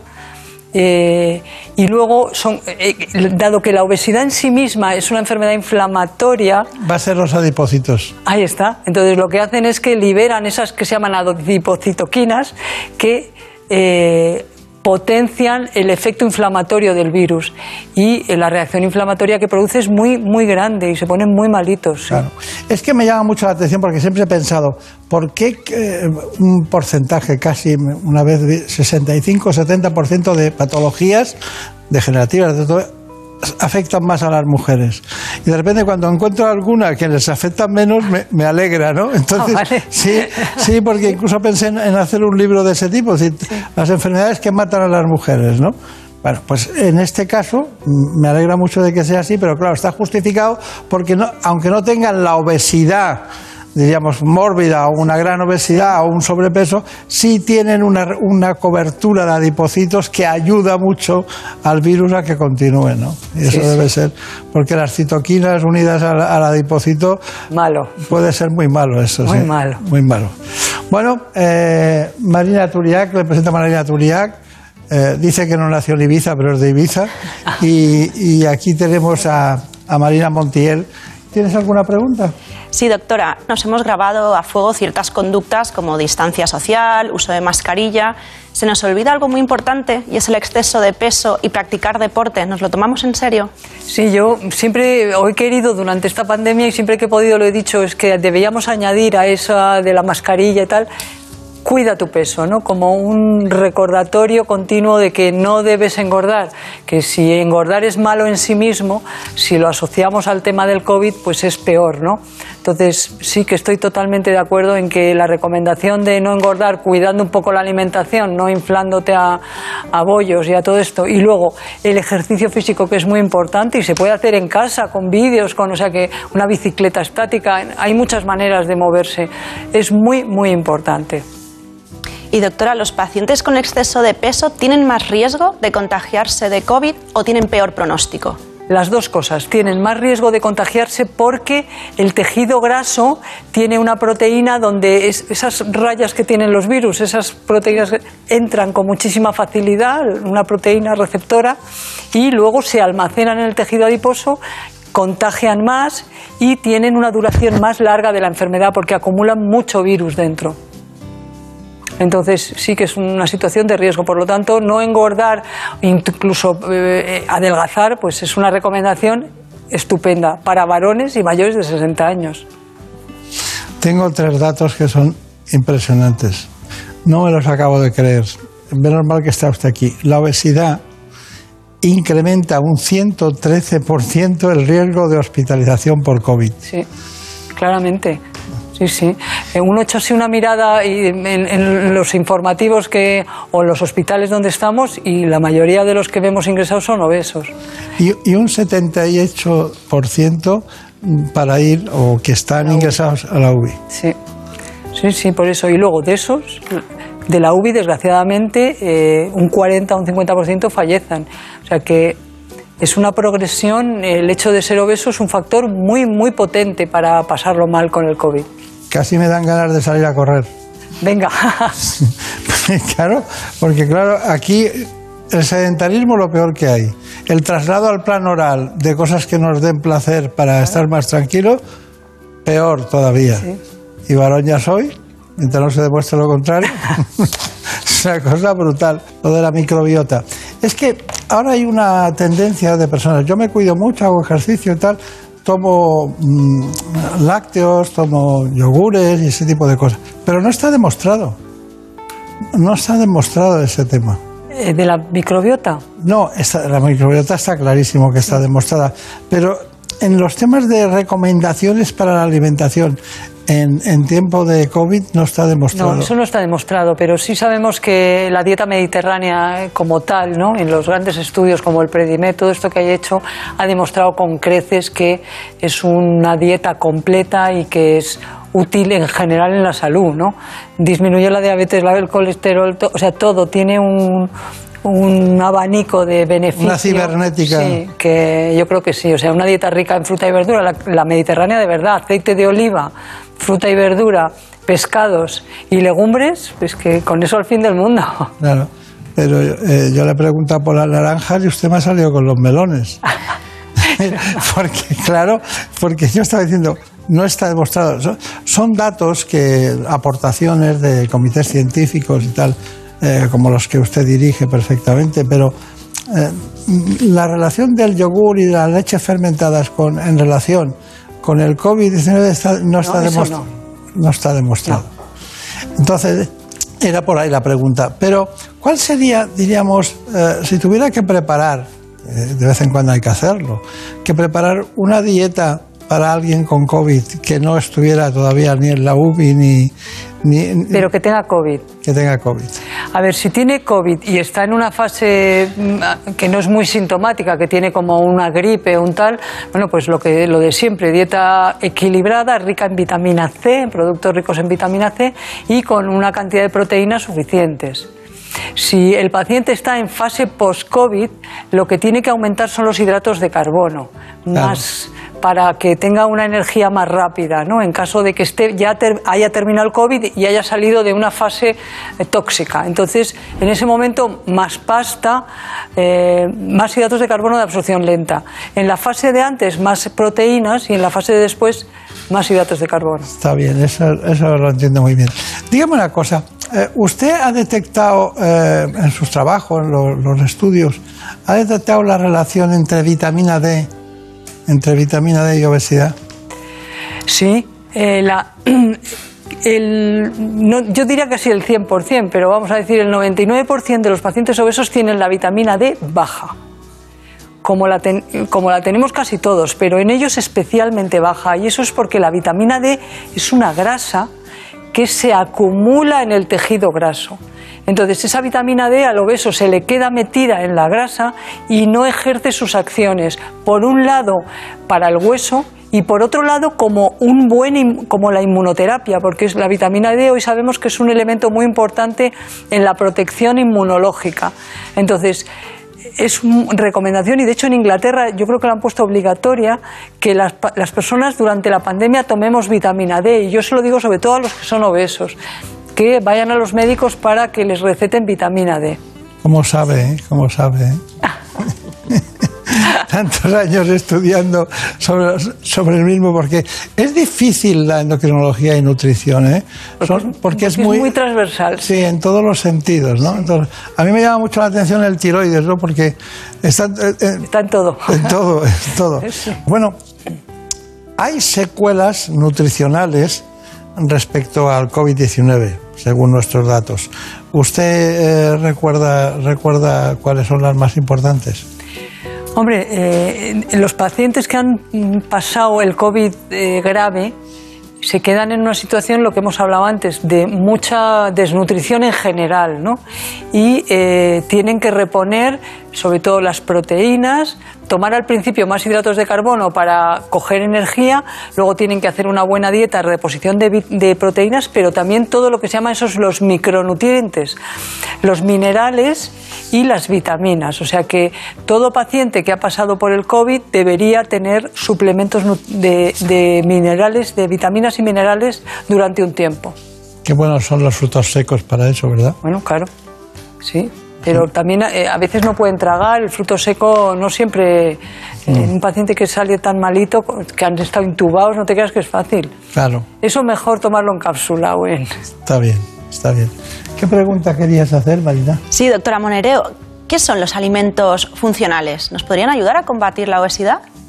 A ver, los alimentos subfuncionales son alimentos que o bien en sí mismos o bien porque se les añade algo, tienen una acción que se considera eh, mm, beneficiosa para la salud. Por ejemplo, el ajo, que dicen que tiene un efecto que beneficia el riesgo cardiovascular, pues sería funcional en sí mismo, o la leche enriquecida con calcio. Ese hecho de enriquecerse con calcio tendría un efecto beneficioso para el tema de los huesos. Es decir, que funcional puede ser en sí mismo el alimento o porque le quiten o le pongan algo. Entonces, respecto a la obesidad, son útiles todos aquellos alimentos que desde el punto de vista de, la fabricación les han reducido la grasa o el azúcar. Ese tipo de alimentos, los light en grasa o light en azúcar, son alimentos funcionales que pueden ayudar al control del, exceso de calorías, ¿no? siempre y cuando uno no se confíe y se piense que porque es light eh, no engorda. No, tiene menos calorías, pero engordar algo aporta. Cuidado. Claro. Bueno, por las instancias de la pregunta anterior, de las secuelas eh, nutricionales del COVID, vamos, vamos con ellas. Un buen estado nutricional es esencial para reducir complicaciones, mejorar los resultados clínicos y conseguir una rápida recuperación cuando se padece una enfermedad. Sin embargo, uno de cada cuatro pacientes que requieren ingreso hospitalario presenta desnutrición, un problema que se ha agravado con el coronavirus. Las secuelas que ha dejado esta enfermedad en pacientes hospitalizados ha aumentado entre un 30 y un 80% los datos de desnutrición. Síntomas de la COVID como la pérdida de apetito, la alteración del gusto y del olfato, diarrea o pérdida de peso condicionan a algunos enfermos a la hora de ingerir alimentos y reducir su alimentación, una situación que empeora en personas mayores con enfermedades crónicas ya de por sí desnutridos. Otra de las complicaciones más habituales de los hospitalizados es la pérdida de masa muscular que junto a la falta de movilidad puede ocasionar, según los expertos, una discapacidad funcional y orgánica. Además, algunas personas presentan dificultades para tragar porque no pueden masticar bien los alimentos o como consecuencia de la intubación en la UCI. En estos casos, el organismo del paciente requiere unas necesidades de nutrientes muy elevadas y es necesaria una dieta especial para cubrirlas. Bueno, pues ya saben que nosotros estamos eh, intentando que ustedes conozcan en profundidad cuestiones que eh, arbitrariamente se dicen. ¿no?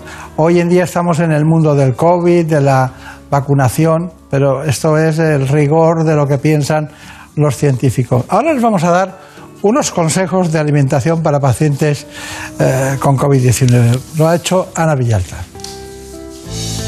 La alimentación juega un papel fundamental para mantener un buen estado de salud general.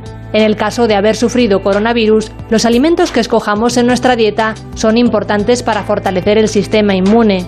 Desde el Consejo General de Colegios de Farmacéuticos ofrecen unas claves para una correcta alimentación para el COVID en sus formas leves. La dieta se debe basar en el consumo de frutas, hortalizas, legumbres, cereales, preferiblemente integrales, frutos secos, carnes blancas y magras, pescados, huevos y productos lácteos. Y tanto para cocinar como para aliñar se recomienda el aceite de oliva virgen extra, sin olvidarnos del importante papel que juega la hidratación, en especial en personas mayores y durante los episodios de fiebre. Para los casos en los que existan molestias de garganta, falta de apetito o fiebre, los purés, cremas, sopas o gelatinas son aconsejables para mantener la ingesta de alimentos y líquido. Además, se debe huir de los productos precocinados, comida rápida y alimentos muy calóricos, especialmente en situación de confinamiento, donde la práctica de ejercicio físico está más limitada. Finalmente, para las formas graves de COVID que requieren hospitalización o ingreso en UCI, el equipo médico valorará cómo suplir las carencias nutricionales del paciente. Bueno, estaba mirando el currículum de la doctora Morareo y es para quedarse con ella aquí en, en A3 Media toda la vida, ¿no? Porque, bueno, tiene... Me, me, hace mucha gracia lo de las 99 publicaciones en revistas nacionales. No son 100, son 99, ¿no? Pero también su actividad docente como profesora en la universidad y el paso por el Hospital de Getafe, ha pasado por el Gregorio Marañón y por el Ruber Internacional. Ahora está en el hospital Estoy en el Ruber Internacional y paso la consulta en el Paseo de La Habana 43, que hay un edificio del Ruber que es de consultas. Sí, sí, muy bien. Pues nada, allí es fácil tropezarse, ¿eh? ¿Por qué? Porque hay muchos restaurantes. en esa zona está llena de restaurantes. Bueno, doctora Moreleo, ha sido un placer como siempre y tardamos demasiado en verlos. Sí, sí, pues cuando queráis. Pues muchas gracias. Que tenga mucha suerte. Mucha suerte. Y a ustedes indicarles que ya saben, lo que nos gusta es la salud, la hacemos diferente. Los periodistas hacen periodismo y nosotros hacemos salud, investigación biomédica y sobre todo la experiencia clínica de los grandes profesionales. Muchas gracias y hasta pronto.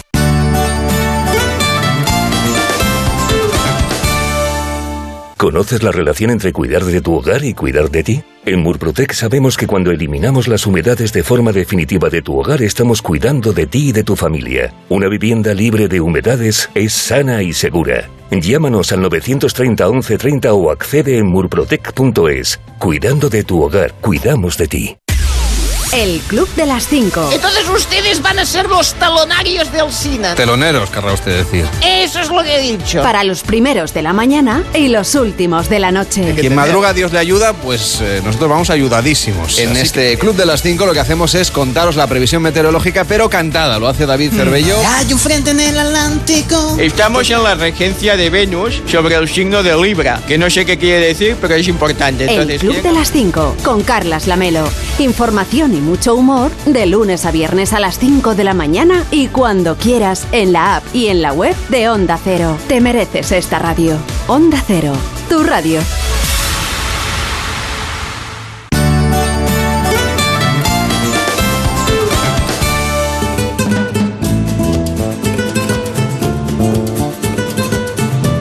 Ha llegado el momento de conocer lo que publican nuestros compañeros de La Razón en ese suplemento de A tu Salud. Saludos desde la razón. Esta semana, en nuestro suplemento a tu salud, hablamos de todos esos medicamentos que se han revelado útiles para algunas nuevas patologías, a pesar de que fueron diseñados para otras enfermedades, y la COVID-19 ha sido un buen ejemplo de ello. En la sección de alimentación desgranamos las claves de la denominada dieta MIND, es decir, la suma del patrón mediterráneo y de la dieta DAS que según las últimas investigaciones resulta muy positiva para frenar el envejecimiento neuronal. Y con el Día Mundial del Gigantismo hablamos de esta desconocida enfermedad y contamos la experiencia de varios pacientes que conviven con órganos que crecen más de la cuenta. Además, contamos qué es el cáncer de mama metastásico y explicamos cómo se puede convivir con la psoriasis. También entrevistamos a Jean Lauren Casanova, investigador del Hospital Universitario Rockefeller de Nueva York y ganador de la primera edición de la Barca Prize. Pero como siempre estos son solo algunos de los contenidos. Encontrarán más información en las páginas del suplemento a tu salud y durante toda la semana en nuestra web www.larazón.es barra salud. Sin más, que pasen una feliz semana y cuídense.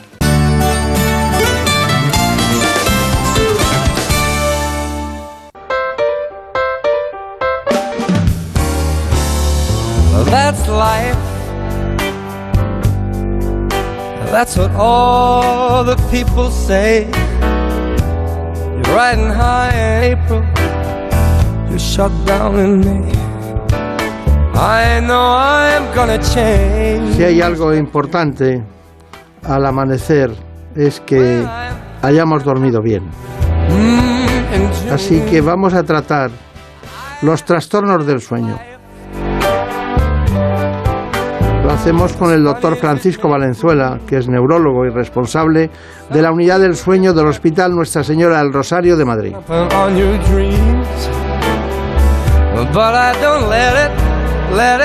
En este asunto también ha influido sobremanera el COVID-19. The world keeps spinning round. I've been a puppet, a papa, a Para conocer los detalles, les propongo este informe.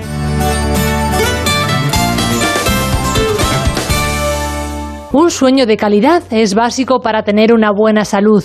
Sin embargo, más de 4 millones de españoles sufren algún trastorno crónico del sueño, cifras que podrían ser más elevadas, ya que se estima que más de dos tercios de las personas que los padecen no buscan ayuda profesional y por tanto carecen de diagnóstico. Y aunque anteriores estudios apuntaban a que las mujeres y las personas mayores son los que más los padecen, ahora se sabe que el 25% de los niños también los sufre.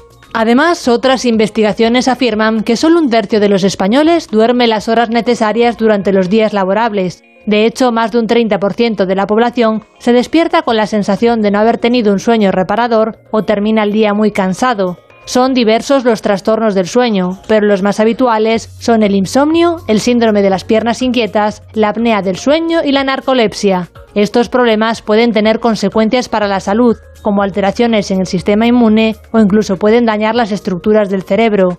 La privación parcial del sueño también puede causar déficits cognitivos, favorecer el incremento de peso y la obesidad, la hipertensión arterial y puede aumentar los trastornos relacionados con el riesgo vascular.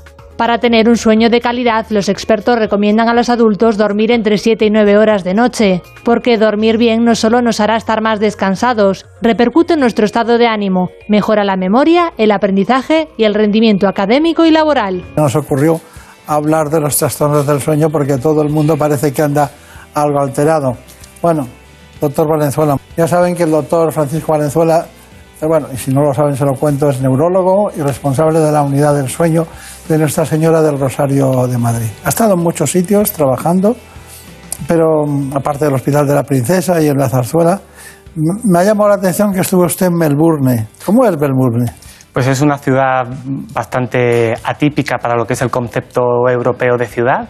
Una ciudad con muy baja población, densidad de población y con muy buena calidad de vida. Muchas zonas verdes donde el trabajo al final eh, es muy limitado en el tiempo y, y la gente pues tiene mucho tiempo para disfrutar de, de hacer deporte y de poder conciliar con, con la vida personal. ¿Qué hacemos aquí entonces? Eso digo yo.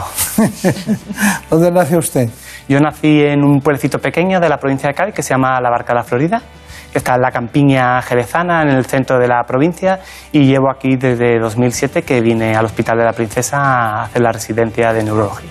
Está muy bien. Alteraciones de sueño. ¿Cómo se explica usted que solo un tercio de los españoles duerme las horas necesarias en, en- en los días eh, laborables? Al final el- existe una serie de condicionantes como pueden ser eh, el estrés, el, el número de horas que trabajamos, la, la- la escasa posibilidad de poder conciliar con la vida laboral, personal, eh, académica y, eso hace que el, el número de horas cada vez esté siendo más restringido. Mm, Muchas veces somos conscientes de, que el número de horas cuando se restringe por debajo de, siete va a tener eh, alteraciones eh, neuroconductuales y, que van a impactar sobre nuestra vida familiar, social, académica y, cada vez, incluso si usted ve la televisión, eh, veremos como el prime time se, se ha hecho cada vez más tarde y eso hace que se restrinja eh, por los hábitos de, de vida normales eh, el número de horas que, lo- que los individuos podemos dedicar a dormir. Me hace gracia lo que dice de la televisión. Pero la televisión buena, la televisión buena se ve A las hasta- 9 de la mañana. y toda la noche cuando hace falta, ¿no? Pero bueno, eh, una pregunta básica eh, para mí. eh, ¿qué, qué es el sueño? El sueño es una función fundamental eh, que debe ser satisfecha para asegurar la supervivencia del ser humano y que tiene funciones eh, que son básicas.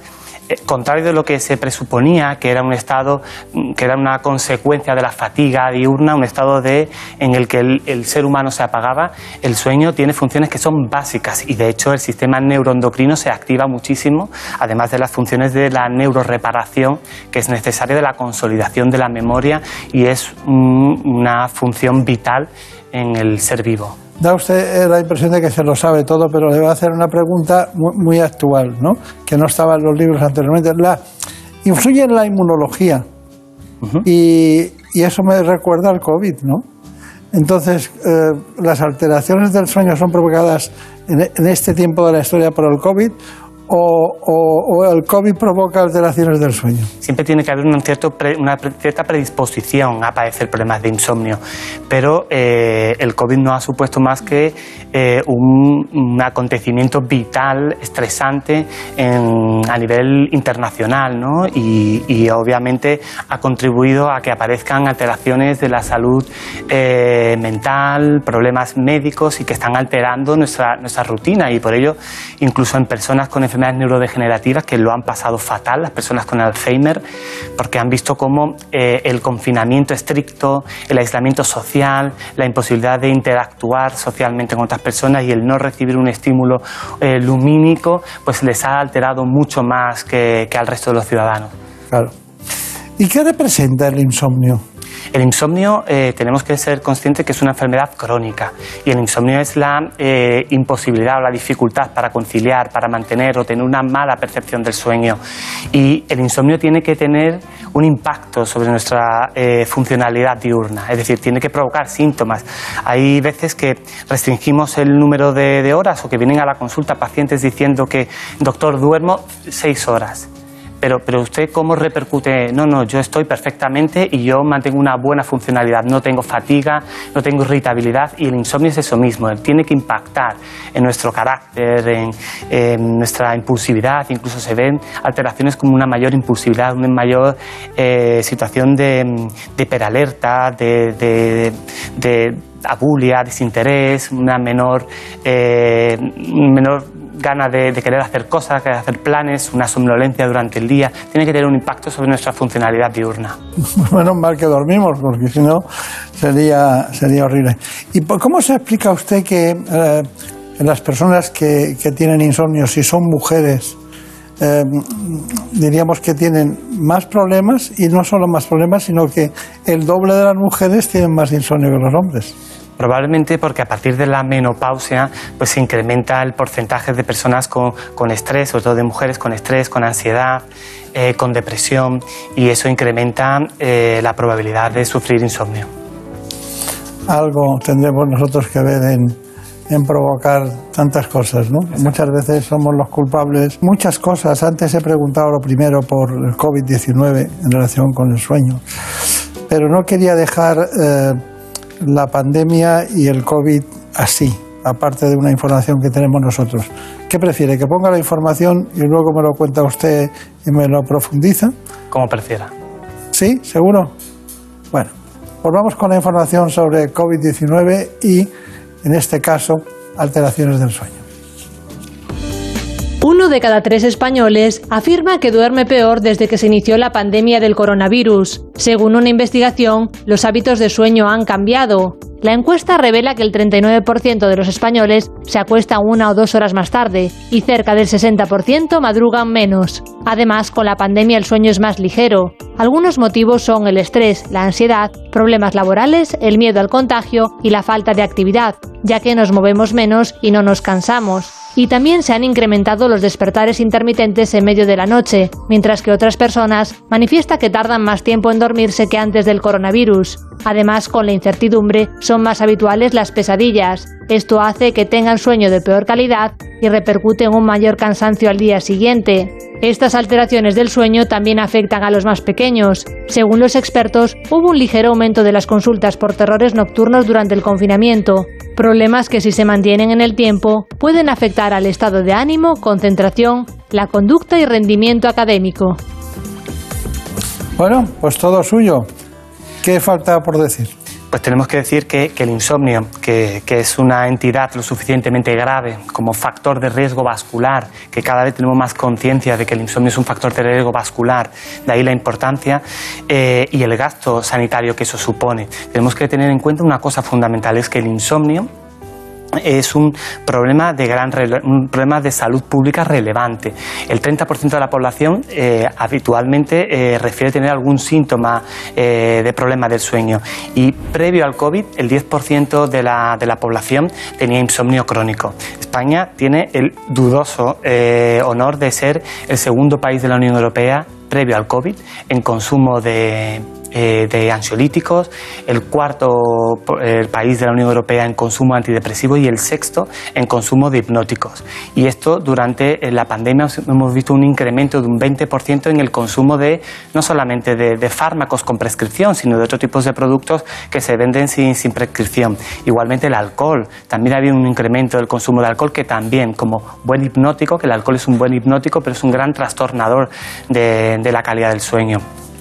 Igualmente, decir que muchos de nuestros pacientes que ya estaban tratados, previamente había un 10% de la población con insomnio, eh, nuestros pacientes han requerido un incremento de la dosis o incluso un cambio a fármacos más potentes para poder combatir el insomnio.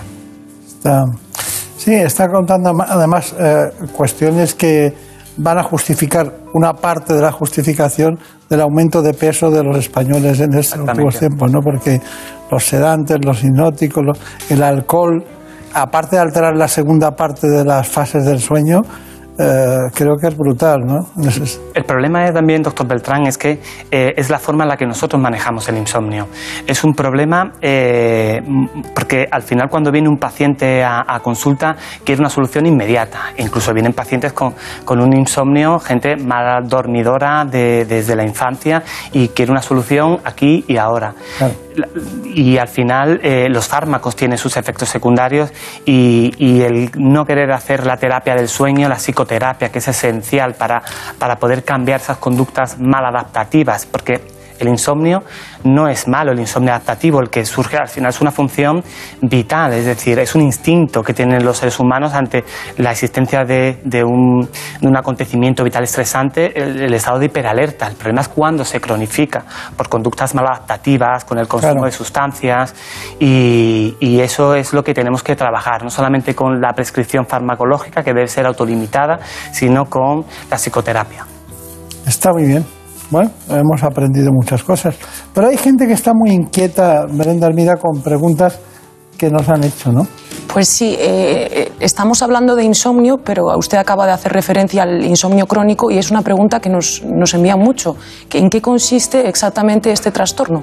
Una cosa es el insomnio adaptativo, que es el inicial, el puntual, el autolimitado, y otro, otro punto es el insomnio crónico que se produce al menos tres días a la semana, eh, más de tres días al mes.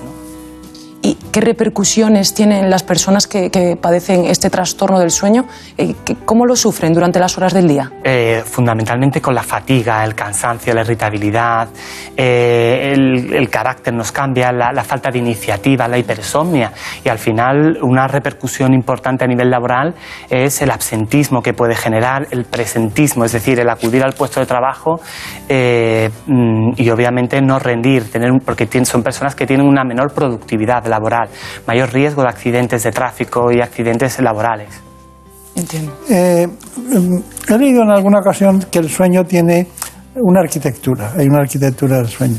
Incluso he leído escalas de control como la de Pittsburgh o otros lugares eh, para controlar, diríamos, las horas de sueño. Eh, ¿Qué me puede decir usted de la polisomnografía? La polisomnografía es una técnica neurológica que nos sirve para valorar eh, cómo es el sueño de, un paciente. Tenemos que recordar algo que es fundamental. Existe una entidad que, es, obviamente es muy poco conocida, incluso entre los neurólogos, que es lo que se llama el insomnio paradójico. Y son pacientes que vienen a la consulta quejándose de la falta de, de calidad de sueño reparador y que cuando hacemos un estudio del sueño y registramos el electroencefalograma, vemos cuánto duerme, cómo duermen, cómo la arquitectura, cómo son sus fases de sueño, vemos que tienen una arquitectura normal del sueño.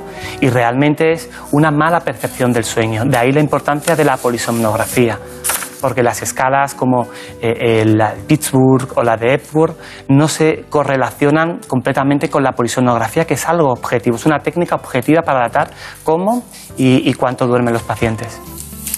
Está bien, está bien. Usted eh, ha matizado mucho aquellas cuestiones que tenemos que tener en cuenta para el tratamiento del sueño y del insomnio.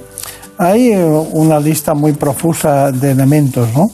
Eh, los hipnóticos tipo benzodiazepínicos que son muy utilizados, pero que tienen un periodo de cadencia de un mes o algo así de, eficacia. Y luego hay otros tipos de, tratamientos. ¿no? Eh, ¿qué, representan en el conjunto del sueño los tratamientos de distinto tipo, ya sean no, no como los que no son? Las benzodiazepinas, yo reconozco y os tengo que reconocer que soy de la Liga de Médicos, Neurólogos, que estamos en contra del uso de las benzodiazepinas. ¿Por qué? Porque las benzodiazepinas son ansiolíticos, son sedantes, pero no dejan de ser agonistas eh, GABAérgicos y tienen su papel anticolinérgico. Y a usted le puede parecer que no tiene mucho sentido lo que digo, pero, pero son trascendentes porque producen sedación, dependencia, tolerancia y síndrome de abstinencia cuando se suspenden de forma brusca. Los anticolinérgicos, eh, como las benzodiazepinas, el orfidal, el lexatín, el ribotril, todo este, esta amalgama, este grupo de benzodiazepinas de los que mm, no son buenos fármacos para inducir el sueño, tienen un problema fundamental y es que dan la falsa sensación de estar dormido. Es decir, aumentan el número de horas en las que estamos dormidos eh, aumentan, eh, disminuyen, perdón, la latencia, es decir, el tiempo en el que tardamos en quedarnos dormidos, pero aumentan la fase 2 de sueño, que no deja de ser el sueño superficial. Y lo que nosotros necesitamos es un fármaco, de ser necesario, que respete una normal arquitectura del sueño. Fase 3 del sueño, sueño profundo. Bien, está bien, está bien. He cogido el bolígrafo. Voy a tomar nota. Y usted me dice qué hacemos con la melatonina y el sueño. Porque ¿por qué hace así con la cabeza? El problema de la melatonina es que tenemos pocos, es decir, hay pocos fármacos que estén considerados como melatonina. Es decir, y la melatonina es una sustancia que es natural, que la segrega el propio organismo. Unas dos horas antes de que nos vayamos a la cama puede ser una buena opción, pero eh, la eficacia, sobre todo en personas que asocian ansiedad, es cuanto menos limitada y tiene una vida media muy corta cuando nosotros tomamos melatonina. Además, en España solamente existe un fármaco que, se llama Circadin, que es eh, una melatonina de liberación prolongada. Entonces, para conciliar el sueño puede estar bien, pero para mantenerlo, pues probablemente no sea óptimo y además que en España no tenemos dosis eh, fármaco con dosis suficientes. Suelen ser caras porque la melatonina como tal fármaco no es barata y se requieren a lo mejor dosis de, de 5, 6 e incluso 8 miligramos. Bien, bien. Bueno, eh, Brenda Armida. Pues, doctor, nos preguntan cuál es el perfil de, paciente más frecuente, a quién afecta más este tipo de trastorno. Suele afectar más en la, en la vejez. Tengamos eh, en cuenta que durante la vejez pues ya van apareciendo eh, eventos comórbidos, es decir, enfermedades médicas, problemas más psiquiátricos y, aparte se produce una cuestión vital. Hay eh, menor actividad social, mayor sedentarismo, epidemiológicamente pues está descrito que suele afectar más a mujeres, eh, a personas que están desempleadas, a personas que que incluso pues eh, tienen un menor eh, nivel cultural y hay que decir que es un dato que, que, nos avala en cuanto a, a, decir que es un problema de salud pública relevante que el 50% de las personas que sufren de enfermedades crónicas tienen insomnio crónico.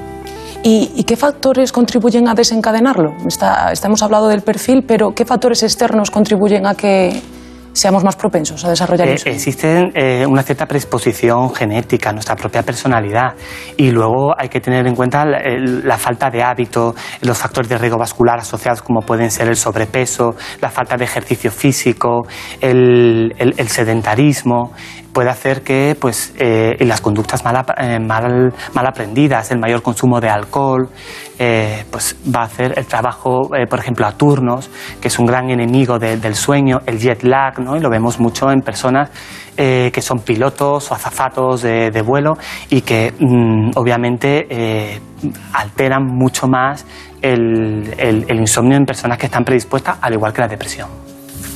Está muy bien. Está bien. Es que cuando aprendemos tanto, pues siempre es muy gratificante. Pero ¿qué es el síndrome de apnea del sueño? Perdón, el síndrome de apnea del sueño es una enfermedad crónica que aparece en el 4-6%, el 4-6% de la población padece síndrome de, apnea del sueño y es una enfermedad crónica en la que se produce un colapso de la vía respiratoria que conlleva un cese del flujo, eh, ya sea parcial o, o total, y a su vez va a provocar una hipoxia va a provocar una disminución de la saturación de oxígeno. El, propio, los quimioreceptores del centro respiratorio van a decir, oye, está bajando la saturación, esta persona está dejando de respirar y se ponen en marcha mecanismos que incrementan el esfuerzo para, para respirar. Como no se logra, obviamente produce un micro despertar, un arousal que se llama, que en el que el cerebro cambia de fase y si estamos en una fase profunda se hace más superficial, incluso el, electroencefalograma vemos y es muy significativo cómo se despierta y eh, el cerebro es consciente y aumenta, provoca un, incremento del tono simpático, es que se llama, y da, da fuerza a la musculatura para mantener de nuevo la vía respiratoria permeable. Para ustedes es útil. Para nosotros es importante eh, intentar eh, ver qué paciente puede tener un síndrome del sueño porque, al igual que el insomnio, es un factor de riesgo vascular. Todo paciente que tenga mm, cualquier queja respecto al sueño, por ejemplo, que ronque o que tenga insomnio, o pacientes que tengan movimientos de las piernas durante la noche, o problemas como la somnolencia diurna, eh, debería someterse a una polisomnografía. Y el polisomnograma lo que hace es registrar con electrodos a nivel del cerebro, con distintos canales que nos permiten identificar las fases del sueño. Igualmente monitorizamos con una banda a nivel torácico, a nivel, a nivel abdominal. Ponemos también el sensor a nivel del, dedo para saber la saturación. Eh, e igualmente pues un termistor para saber cómo es el flujo de oxígeno y una serie de sensores a nivel del mentón y a nivel de las piernas. También es importante decir que aparte de los sensores que ponemos en el cuero cabelludo, eh, tenemos una serie de sensores a nivel de los cantos de, de los ojos que nos permiten hacer un electrooculograma para ver durante la fase REM del sueño cómo el paciente mueve los ojos. Se dice que el 50% de las personas que presentan insomnio eh, tardan años en poder acudir al médico y poner medidas para solventarlo. Hay un test de latencia múltiple, me gustaría verlo, y un test de mantenimiento de la vigilia. Luego lo matizamos. Vamos allá. Y lo que nos va a permitir el test de latencias múltiples es ver realmente eh, si existe esa queja que muchos de nuestros pacientes tienen de tengo sueño, excesivo sueño durante el día. Y la principal indicación es en pacientes que sospechemos una narcolepsia, pacientes en los que sospechemos una hipersomnia diurna idiopática o en pacientes que lo refieran pero que no sabemos cómo duermen durante la noche. Lo suyo es hacer un polisomnograma y a la mañana siguiente un test de latencias múltiples. La noche de antes se tiene que hacer un registro y tenemos que ver que el paciente haya dormido de una forma aceptable para que el test de latencias múltiples tenga validez. Son eh, cuatro o cinco siestas de unos 20-30 minutos de duración en el que el paciente tiene que intentar quedarse dormido. Si en la primera siesta el paciente se queda dormido, nosotros vamos a medir dos parámetros que son fundamentales. Uno, cuánto tiempo tarda en quedarse dormido, cuál es la latencia de sueño y segundo es si aparece sueño REM en esa siesta. Si pasado los 20 minutos no aparece sueño, el paciente tiene una hora y media donde puede comer y a continuación aparece una segunda siesta y el protocolo se repite tres veces más o hasta hacer cuatro o cinco siestas en total. Y tras analizar cuánto tarda un paciente en quedarse dormido, pasamos a observar cuánto tiempo es capaz de mantenerse despierto. Todo ello gracias al test de mantenimiento de la vigilia. Son cuatro siestas de unos 40 minutos aproximadamente, con los mismos parámetros que hemos hecho con el test de mantenimiento de la vigilia y el paciente lo que tiene que hacer es intentar no quedarse dormido. Y es importantísimo en pacientes que pues, tienen narcolepsia, hipersomnia diurna o un paciente con una CPAP que conduce una avioneta o un camionero que hace largos trayectos por Europa. Bueno, pues eh, una conclusión rápida. Son test que no están muy, no son muy típicos de, en consultas normales de neurología, pero que tienen una gran trascendencia, sobre todo el test de mantenimiento de la vigilia, para esas personas que, sobre todo que conducen camiones de, que conducen largos trayectos, para ver si realmente están cumpliendo con la CEPAP y, y para disminuir el riesgo de accidentes. Muy bien, nosotros hemos aprendido muchísimo, sobre todo Marina Montiel, que nos ha contado perfectamente cómo es la unidad y las preguntas también deben dar vida. Así que a todos ustedes solo les puedo decir una cosa hoy, que lo duerman bien. Muchas gracias. En buenas manos. El programa de salud de Onda Cero. Dirige y presenta el doctor Bartolomé Beltrán. Por un beso tuyo, contigo me voy. No me lo pregunto, contigo me voy. Que se me fue del alma, contigo me voy. Yo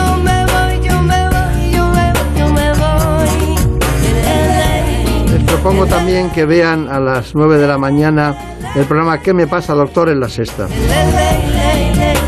Compartimos contenidos en muchas ocasiones. Pero la producción general siempre es de Marta López Llorente. medio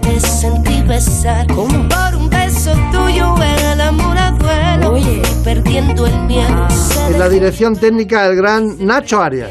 mojando los sueños. De Ponferrada, nada menos. me quiso engañar. Por un beso tuyo ya no tengo dueño. Acércate un poco Les dejamos y les decimos lo de siempre. La semana que viene volveremos porque seguiremos hablando de salud. por un beso tuyo.